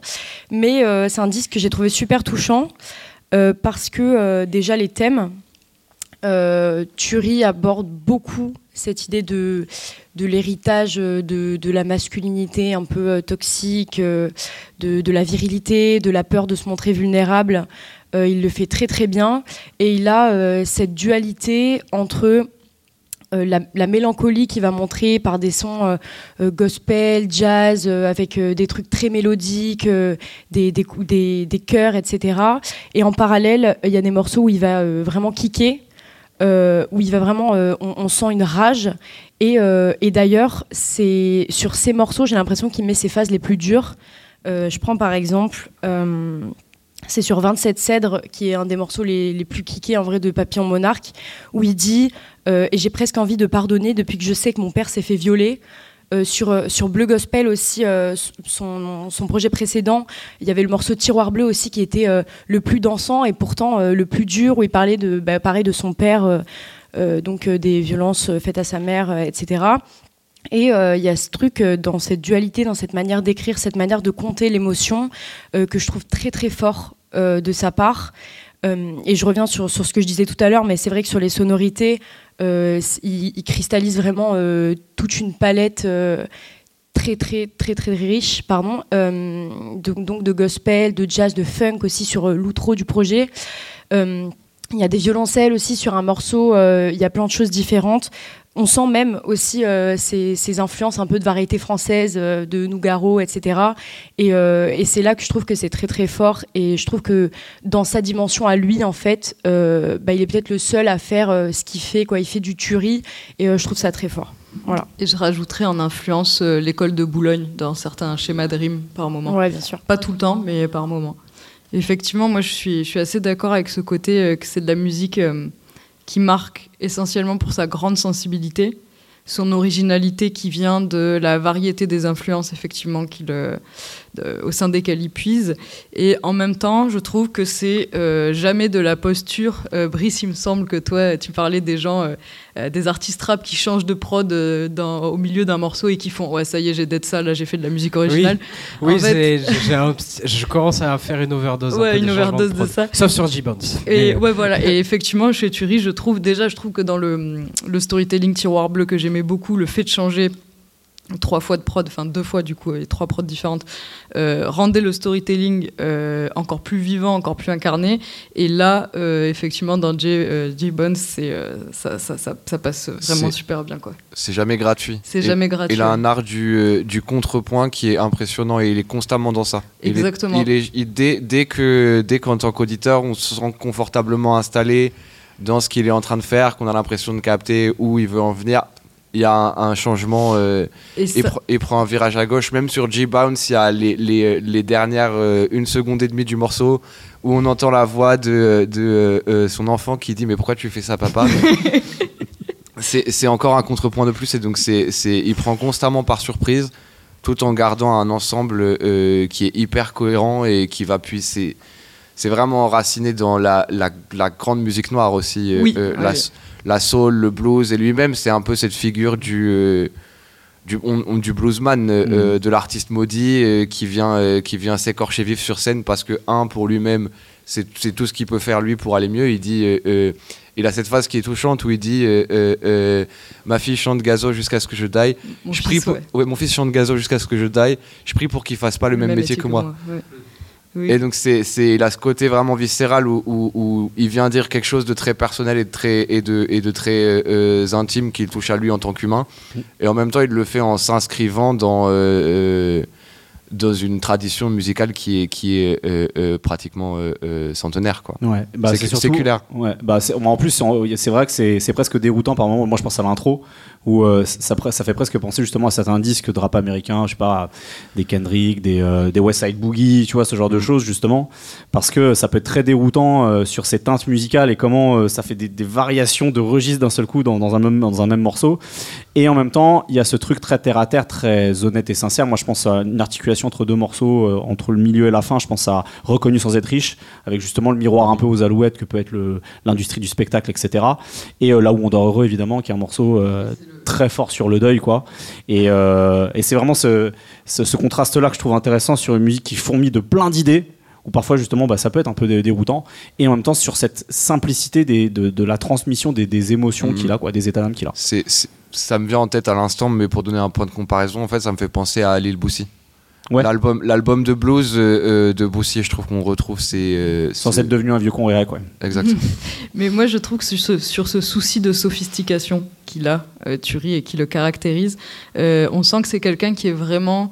Euh, bon, c'est vraiment un peu déjà vu de dire ça, mais amoureux de musique et qu'il il est aussi dans une optique de recherche, d'essayer de pousser plus loin de ce qu'on n'attend pas forcément de lui. Et ça me fait penser en fait le parallèle avec euh, euh, une amie à lui, en plus qui est très chère, une amie très chère à lui qui est Naira, et en plus qui fait partie aussi de, du ce club des gentils avec Ouzbad, un peu c'est les gentils de la musique et tout, et qui elle aussi par moment en fait a cette euh, tentative de d'esquiver, alors pour elle pour d'autres raisons, mais euh, toutes les étiquettes qu'on peut essayer de lui coller, qu'elles soient musicales, euh, sociétales et tout ça.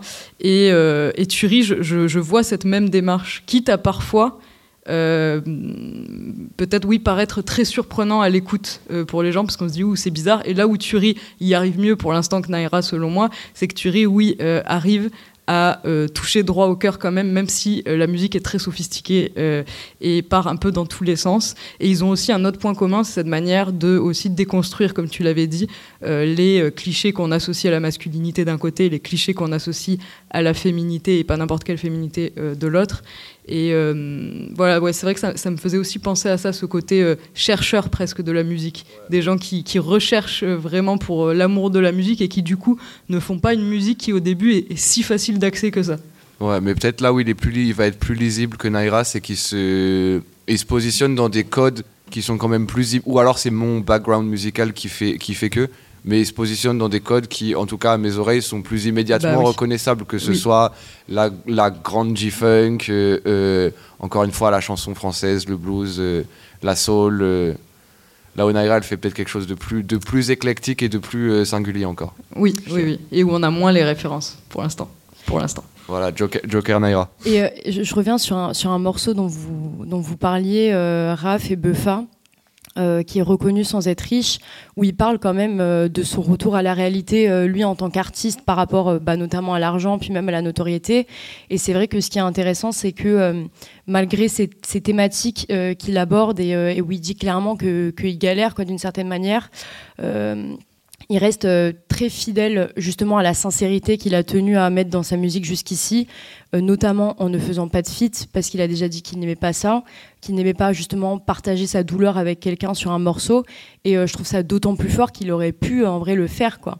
Il, a il, aurait pu le faire quand il voulait, et finalement il choisit de encore sortir. Un opus euh, avec euh, les deux seuls feats, c'est- c'est- ce sont des vocalistes, donc c'est pas la même chose. Et, euh, et, et voilà, il aurait pu se plier euh, au jeu euh, dont il parle euh, sur Reconnu sans être riche, et finalement il le fait pas. Et c'est là où il reste euh, très fidèle à son identité, je trouve. Peut-être un, un- Pardon. Je rajoutais un truc sur le côté quand je parlais du club des gentils. C'est sa manière aussi, parce qu'on a parlé beaucoup de la scène pour les autres artistes, mais cette manière de euh, refuser le rapport hiérarchique qu'implique la scène. Donc en fait, c'est un gars qui en concert, il est venu en plus pour la soirée abécédaire et euh, il, est- il était là aussi au- à la maroquinerie de Naira, son ami. Et euh, en fait, c'est impossible pour lui de rester sur scène. Il faut qu'il descende dans la foule. Il faut qu'il descende dans la foule parce que, euh, et il le disait, ça, la scène implique un rapport hiérarchique qui le, qui le dégoûte en fait, qui, qui l'énerve. Et ça, c'est quelque chose qui me le rend encore plus euh, sympathique si c'était possible. déjà. On va passer à notre troisième album parce que le temps commence à un peu pressé et il y a le troisième, il y a aussi le quatrième où ça va être Avengers Endgame donc euh, je vais comprendre le temps pour le quatrième aussi. Mais passe, parlons d'abord du troisième. J'ai écrit steak sur le type d'un mec que je mets à la menthe. Ils me trouveront fort quand je serai à la mode, ou bien à la morgue. Dans le ciel, serre-moi un ponté, j'aime bien la menthe. Je m'en fous de qui tient la rampe ou de ce qu'il y a avant. Intéresse-toi aux mecs qui sont derrière et qui viendront te stabber dans le dos. Euh. Ils parlent de chiffres, ils voient que dalle. Ces fils de putain ignorants sont enfermés. Et c'est euh, Jewel Le Sen avec euh, Où les garçons grandissent, euh, qui est donc son premier album qui est sorti en octobre euh, dernier. Euh, Makia Hugues, euh, vous l'avez interviewé pour le site. Ça arrive Euh, bientôt, ça va être énorme. ça va être- vous n'êtes pas prêt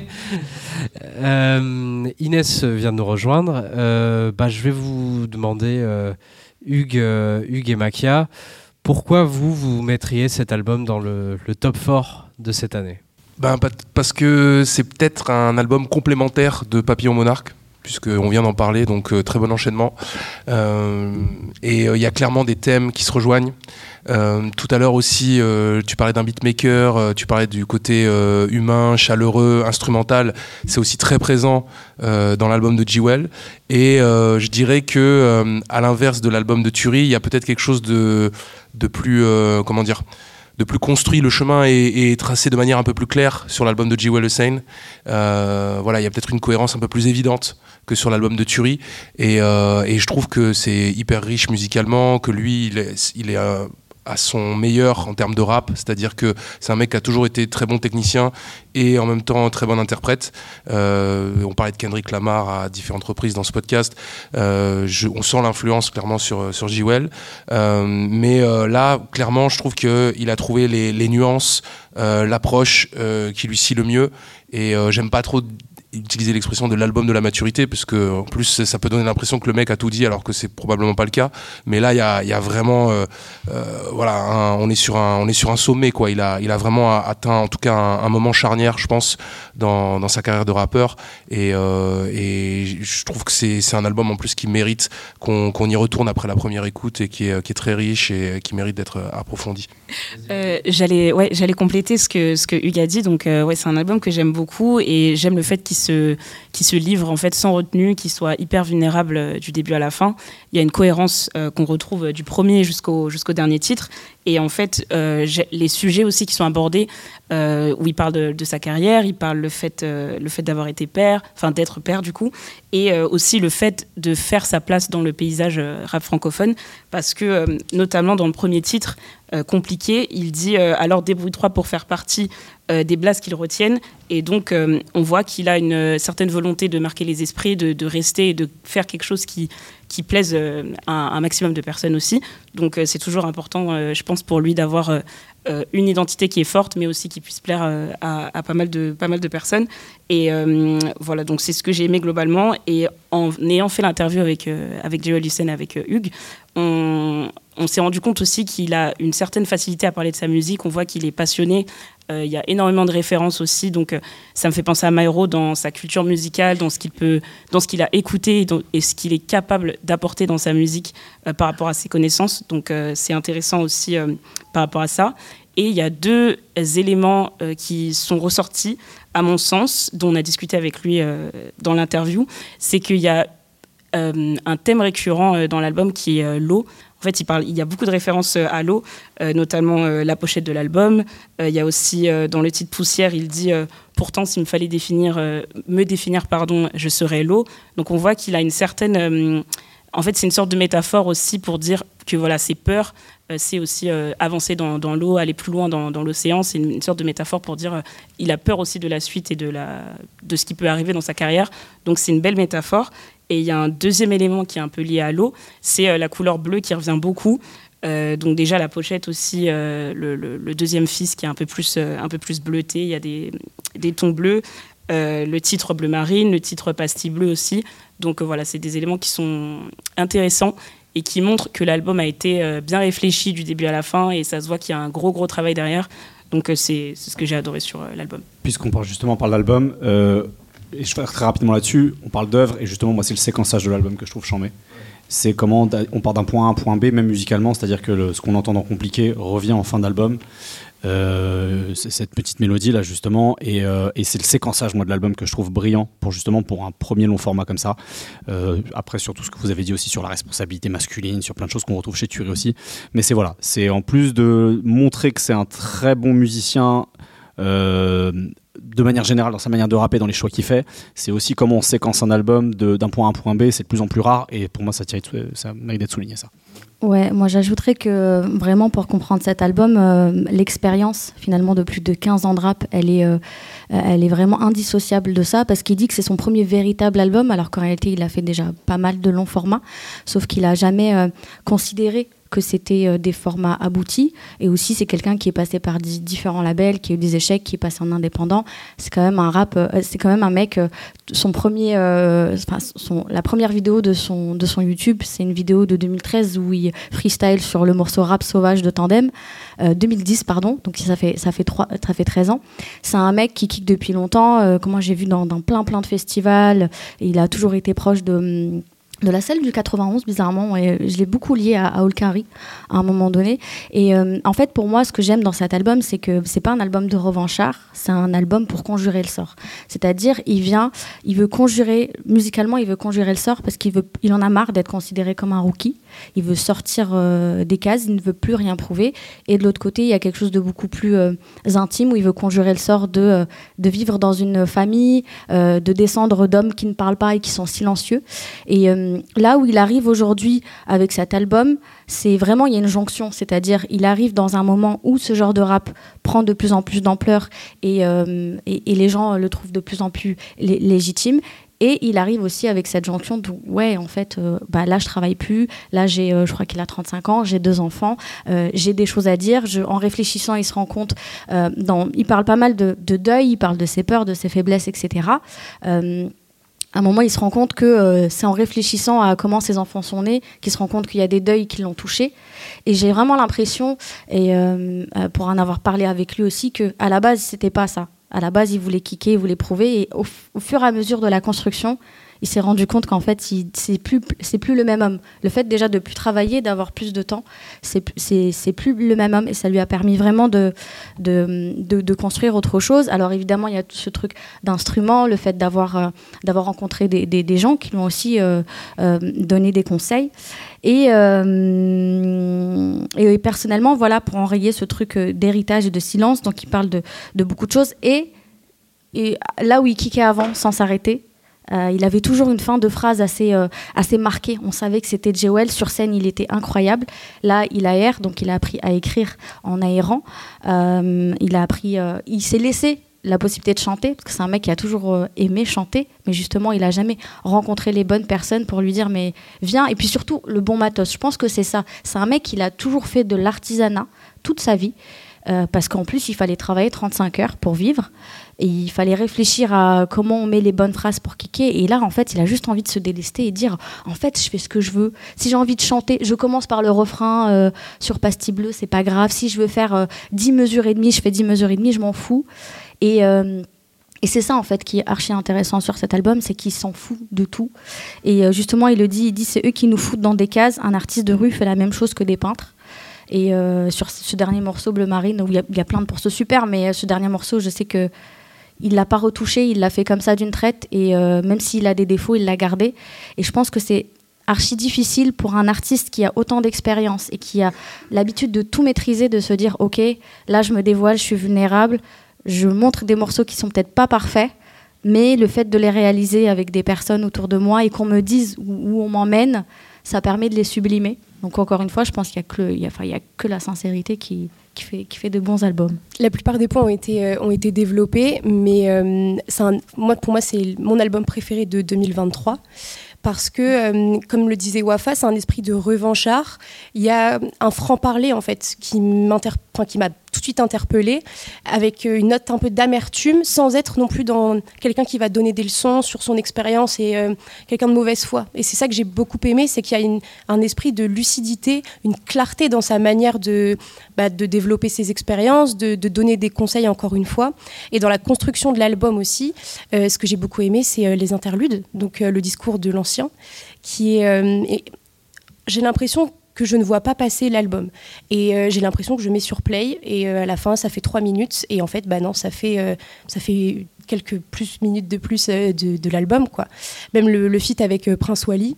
ça c'était un feat incroyable et, et ouais je pense que c'est juste la lucidité la clarté sa manière d'avoir pareil ce- cette métaphore à l'eau je pense que c'est aussi une métaphore à l'évolution où les garçons grandissent où c'est un peu un cycle et qu'il revient qu'il apprend toujours et euh, que même s'il a vécu euh, beaucoup il continue d'être dans, cet apprentissage là constant Parfait. Euh, tout à l'heure, je parlais de mecs qui font du rap avec de l'électro, de next gen, euh, de gens qui font des trucs bizarres. C'est pas du rap, mais euh, on est l'abécédaire du son. Et si vous nous connaissez, je pense que vous allez deviner notre quatrième album qu'on va écouter maintenant. Faut de la viande dans le repas du pauvre, dans la go, faut du samplon. Quand la vie tu percutes, t'apprends à baisser le menton. Les chansons minces, oui, on connaît la chanson. Allez, nique ton père, je suis un prince. Tu me pompes mon air, je suis une pince. Compte à long terme, plus de shit ni de coke dans le pantalon bré. Arrête de ronfler, ombré. Y a pas de capot. Six voix, six voix au sein de la rédaction pour euh, haute source euh, de souffrance. Euh, six voix, c'est beaucoup. Euh, donc, euh, ou souffrance qui revenait avec son troisième album en trois ans euh, en. Et trois fois l'album de l'année de la VCDR. Ah presque. non, ça n'influence pas notre l'année public. dernière, non, malheureusement. On s'était- Ah, bagarré pour, mais c'est pas lui qui avait Exact, gagné. exact. Je vois. Et euh, bien écoutez, euh, qui veut commencer sur euh, l'album de souffrance Est-ce que euh, est-ce que c'est votre album préféré de cette année Oui. Oui, oui, oui. D'accord, bon. Non. Bon, on, fait- on annule le vote, c'est cool. Non, vraiment, par Bon, contre, allez, il saoule. allez-y, euh, Euh, open bar. Vas-y, souffrance, écoute, pour que une fois on parle pas de toi à la fin de l'année 2024, fais un album de merde. Déjà, là, t'as invité Val, t'es sur la bonne voie. Continue. Le feat est encore- super, alors et en arrête. Fait, et en vrai, non, le pire, c'est qu'en plus, il le clip avec ça, et j'adore, moi, le roman de Stephen King, euh, ça, avec en plus Souffrance qui a l'impair jaune de Georgie. Et là, c'était trop, ouais, c'était trop pour moi. Donc j'ai dit, mais même le feat avec Val, je vais être obligé de l'aimer. Tu me saoules, Souffrance, vraiment. Moi, je pars du principe que quand Lino dit d'un rappeur d'aujourd'hui, il rappe bien l'enfoiré, c'est que. euh, oui, c'est plutôt un bon indicateur. C'est que c'est un bon indicateur. Et en plus de ça, euh, enfin, il y a des phases. euh, moi, il y a une phase qui, qui m'a retourné, mais je pense comme plein de monde dans métro, quand il dit elle fume du crack, elle est enceinte, je me demande qui est le fils de pute qui lui vend sa dose, est-ce qu'il double le prix ou est-ce que le bébé fume gratuit? Bien évidemment, qui m'a rappelé Lino dans Paradis Airlines, destin tracé comme le fœtus d'une mère défoncée au crack. Et là, on est. euh, voilà, c'est au-dessus, c'est le soleil, quoi. Et au-delà de ça, euh, par rapport à si je devais faire une différence entre tranche de vie et tour de magie, euh, il a changé par rapport dans tranche de dans non tranche de vie, oui du coup. Son premier album. Ouais, premier album. Je trouve qu'il restait encore un peu euh, dans le sillon euh, un peu crapuleux, euh, un peu abyssal, underground de, de l'usine. Tour de magie, il s'en écarte un petit peu et là il y est, enfin là il y est plus du tout et j'ai l'impression qu'il creuse son propre sillon à lui. Il se détache un peu plus de, de, de l'usine par rapport à par rapport à la musique je parle là je parle pas euh, d'autre chose et, euh, et j'attends de voir ce que ce que va donner la suite Alors moi, je trouve que c'est un mélange plutôt des deux, qu'il n'est Ouais. pas euh, éloigné de tranche de vie. Je pense que c'est une bonne synthèse mais des deux qui aussi, ouais. fait une synthèse en fait entre le côté bon crapuleux sombre et tout de, de tranche de vie où moi j'avais parlé du mixage il m'en a reparlé il m'a dit alors t'as trouvé comment le mixage là dans le troisième? Et dans le deuxième tranche de vie où là je préfère le mixage et où euh, là il y a un peu les y a un peu les deux en fait. Il a mêlé les deux euh, que ce soit en termes de production euh, que en termes de thèmes je trouve abordés et de manière de rapper et tout ça. Il y a quand même pas mal de tranches de vie euh, dans, Dans dans, les- ce dans troisième Bah, métro, par exemple, hein. métro Oui. typiquement Métro, typiquement, ça pourrait être un- une thématique qu'on aurait dans tranche de vie. Ouais. de tranche de vie, oui, carrément. Donc euh, je trouve que c'est euh, c'est un album qui fait plutôt euh, la synthèse euh, entre ces deux tendances, deux inspirations. Et on parlait de Turi. Euh, qui dit reconnu sans être riche, bah là pour le coup c'était un peu le fil directeur de, l'album quoi parce que quand on l'écoute, euh, bah, on capte que voilà il a deux albums, c'est des succès d'estime, super les, les gens de la BCDR me kiffent machin, mais il est toujours pas riche quoi et donc euh, c'est un peu le thème. Il a, le titre qui s'appelle Score où il dit il faut que je pète un score, Euh, voilà quoi, c'est, il est toujours pas sorti de, de cette galère là quoi. Et il, il en est pas sorti et, et en même temps il y a euh, moi c'est ce qui m'a marqué euh, dans cet album par rapport au précédent euh, c'est que euh, j'entends moins de souffrance chez Souffrance en fait. Ce qui bon d'une part m'inquiète un peu parce que au moment où il souffrira plus probablement que comme il s'appelle Souffrance il pourra plus faire de musique. Donc on n'aura plus d'album de Souffrance. Ça c'est c'est- ça va être un problème. Euh, mais en revanche, dans, dans, ce- dans cet album, moi, c'est vrai, vraiment ce qui m'a touché en fait. Il a, j'ai beaucoup pensé à, euh, Ali en l'écoutant, au Ali de, de Chaos et Harmonie euh, qui va vers la paix. Il y a cette phase euh, dans le morceau, je crois que le titre c'est Tempête, où il dit on profite de l'éclaircie, on retourne de la tempête, on retourne dans la tempête. Et ces phases-là sont un peu répétées. Euh, euh, ad lib, enfin, le, le- refrain dure un moment et donc euh, et, il rend vraiment per- perceptible euh, ces moments où le, le soleil déchire les nuages pendant un bref moment. Il est apaisé et après bon il faut retourner il faut retourner charbonner. C'est là que je le trouve le plus euh, le plus le plus beau et, et- le plus touchant. Et non, autre, l'au- l'autre euh, euh, clé de lecture euh, de, son, de son disque qui me paraît intéressant, c'est aussi le, le, euh, le lien avec les arts martiaux. En fait, comme c'est un mec qui a bouffé du nas pendant 10 piges, il a probablement aussi écouté le Wu. Et il y a cette, cette, cette- cet interlude où, outre Jean-Claude Van Damme, on cite aussi et surtout Bruce Lee qui dit Bruce Be Water. ouais. Et dans sa manière de rapper, il a vraiment ce côté euh, euh, effortless euh, qu'on. C'est un euh, kata en fait. Les, exact- les, les, les raps de souffrance, c'est des katas. Exactement, c'est des, le, c'est ce coup de poing qu'il a répété 1500 fois jusqu'à le maîtriser à la perfection. Et donc c'est, il y a, il y a tranchant comme la lame du katana, euh, c'est, c'est vraiment ça quoi. Et ce qui est, euh, ce qui est tranchant comme la lame du katana, c'est euh, ce qu'il incarne, c'est l'authenticité pure et dure et la détermination avec laquelle il arrive sur le, sur le titre éponyme, donc sur Haute Source, à la fin. Et, euh, et j'ai dû mettre sur pause après la fin parce que je me suis dit waouh. Il a dit ils ont perdu leur âme dans la course, c'est pas un drame, j'arrive à leur secours avec de l'eau de source. Et là, en fait, il arrive un peu comme je fais vachement le lien avec la cover. Il arrive un petit peu comme, une, comme un spectre qui est une entité qui arrive et qui va en mettre plein la vue au rap français, pas qu'aux auditeurs, mais aussi à tous ces acteurs, et qui arrive un petit peu en, juge de paix, je trouve. Euh, pas en donneur de leçons, encore une fois, mais ouais, avec du respect et avec, euh, avec une mentalité qui est juste de la détermination et de l'authenticité. Et sur cette détermination, moi, ce que je trouve très fort sur l'album, c'est aussi cette détermination à à pas répéter justement. Il fait, très bien la synthèse des deux précédents albums, mais aussi de, prolonger des choses qu'il a déjà fait dans le précédent. Moi, mon morceau préféré de, Souffrance encore à jour, c'était euh, sur l'album précédent, c'était euh, Plan annulé. Et c'est comment en fait il reprend des formules de rap français classique, on va dire, un peu un peu millésimé, avec des, des- boucles un peu mélancoliques, etc. Et il remet ça en fait sur des sur des euh, sur des instrus avec des cadences plus trap. On l'a entendu sur l'extrait là, au- haute source qui était produit justement par Many Days. On a ça sur euh, une bonne moitié des morceaux de l'album. C'est des, des cadences plus actuelles qui sont héritées de, de la trappe euh, et faites avec certaines formules de la trappe. Mais voilà, ce truc de la boucle, euh, de, de, violon, de piano, etc. Des choses qui, peuvent être mélancoliques parfois un peu plus épiques. Et, en fait, il déroule parce que, enfin, comme tu le disais très bien, Buffa, le mec. Le mec fait des katas quoi. Et euh, il y a un morceau alors qui pour le coup fait très boom bap classique rap français, c'est Ciel Ciel gris Ke- kebab grill. Son deuxième couplet pour moi c'est le meilleur couplet de l'année en rap français dans sa manière de rapper les choses. De ah, encore une fois des des, euh, des thématiques très classiques dans rap français d'un quotidien gris etc. Mais il le fait avec tellement de d'élégance. euh, et en même temps, euh, il est tellement percutant dessus dans sa manière de, de- placer les rimes, de dire les choses, que euh, en plus, c'est un album qui est plus court aussi. hein. C'est un album qui fait 13 titres, donc il va encore plus à l'essentiel qu'avant. C'est vraiment la, substantifique moelle, pour reprendre un truc un peu littéraire. Et, euh, voilà, moi, je trouve que euh, c'est un mec qui maîtrise de mieux en mieux sa musique, euh, qui garde en émotion sans perdre en efficacité, en, même en gagnant en efficacité. Et euh, c'est le meilleur rappeur français depuis 2021.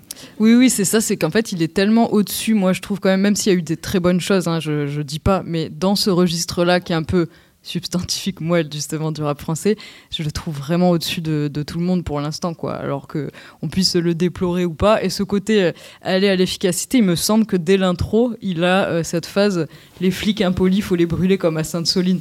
Là, bon, moi, il m'avait, hein. C'était fini. Bon. C'était fini. On va passer au vote de l'album euh, rap francophone de l'année. Même si, euh, bon, le suspense, euh, en tout cas du côté de la rédaction, euh, pas ouf. Bon, qui Même vote pour si- Souffrance? Bah, alors euh, déjà, euh, tout le monde va voter pour Bécard.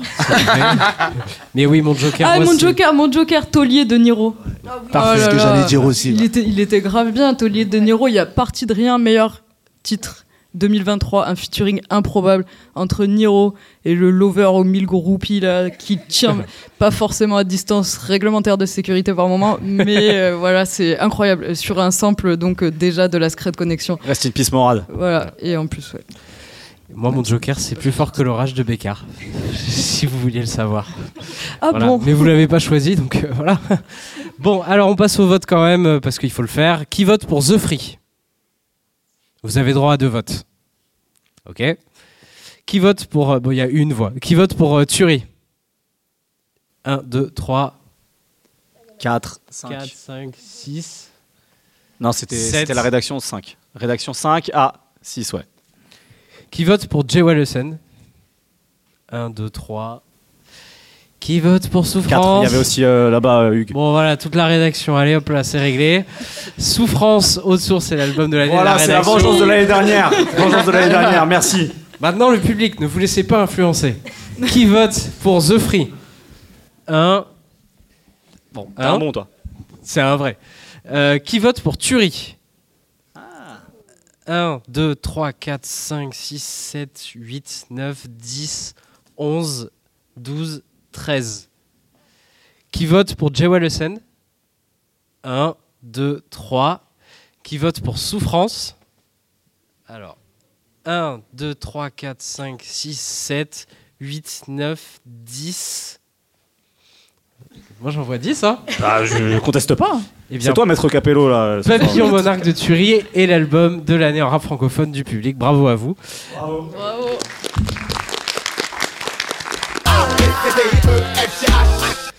Merci à Makia, Wafa, Raphaël, Inès, Juliette, Manu, Buffa, Andy, Hugues pour leur participation à ce podcast. On avait presque toute la rédaction, ça fait super plaisir. Merci aussi un énorme merci à Schkid pour l'enregistrement, qui nous a aussi enregistré plusieurs fois dans l'année très gentiment. Merci au FGO Barbara pour l'accueil. Merci au public d'avoir été présent et d'avoir voté pour autre chose que souffrance. N'hésitez pas à vous abonner à nos différents comptes pour suivre nos prochains podcasts et à faire un tour sur notre site l'abcdrdeson.com. Portez-vous bien, à bientôt. Check, check mon ABCDR. ABCD. L'ABCDR, l'ABCDR. Je connais par cœur mon ABCDR du son. Son ABCDR, ouais.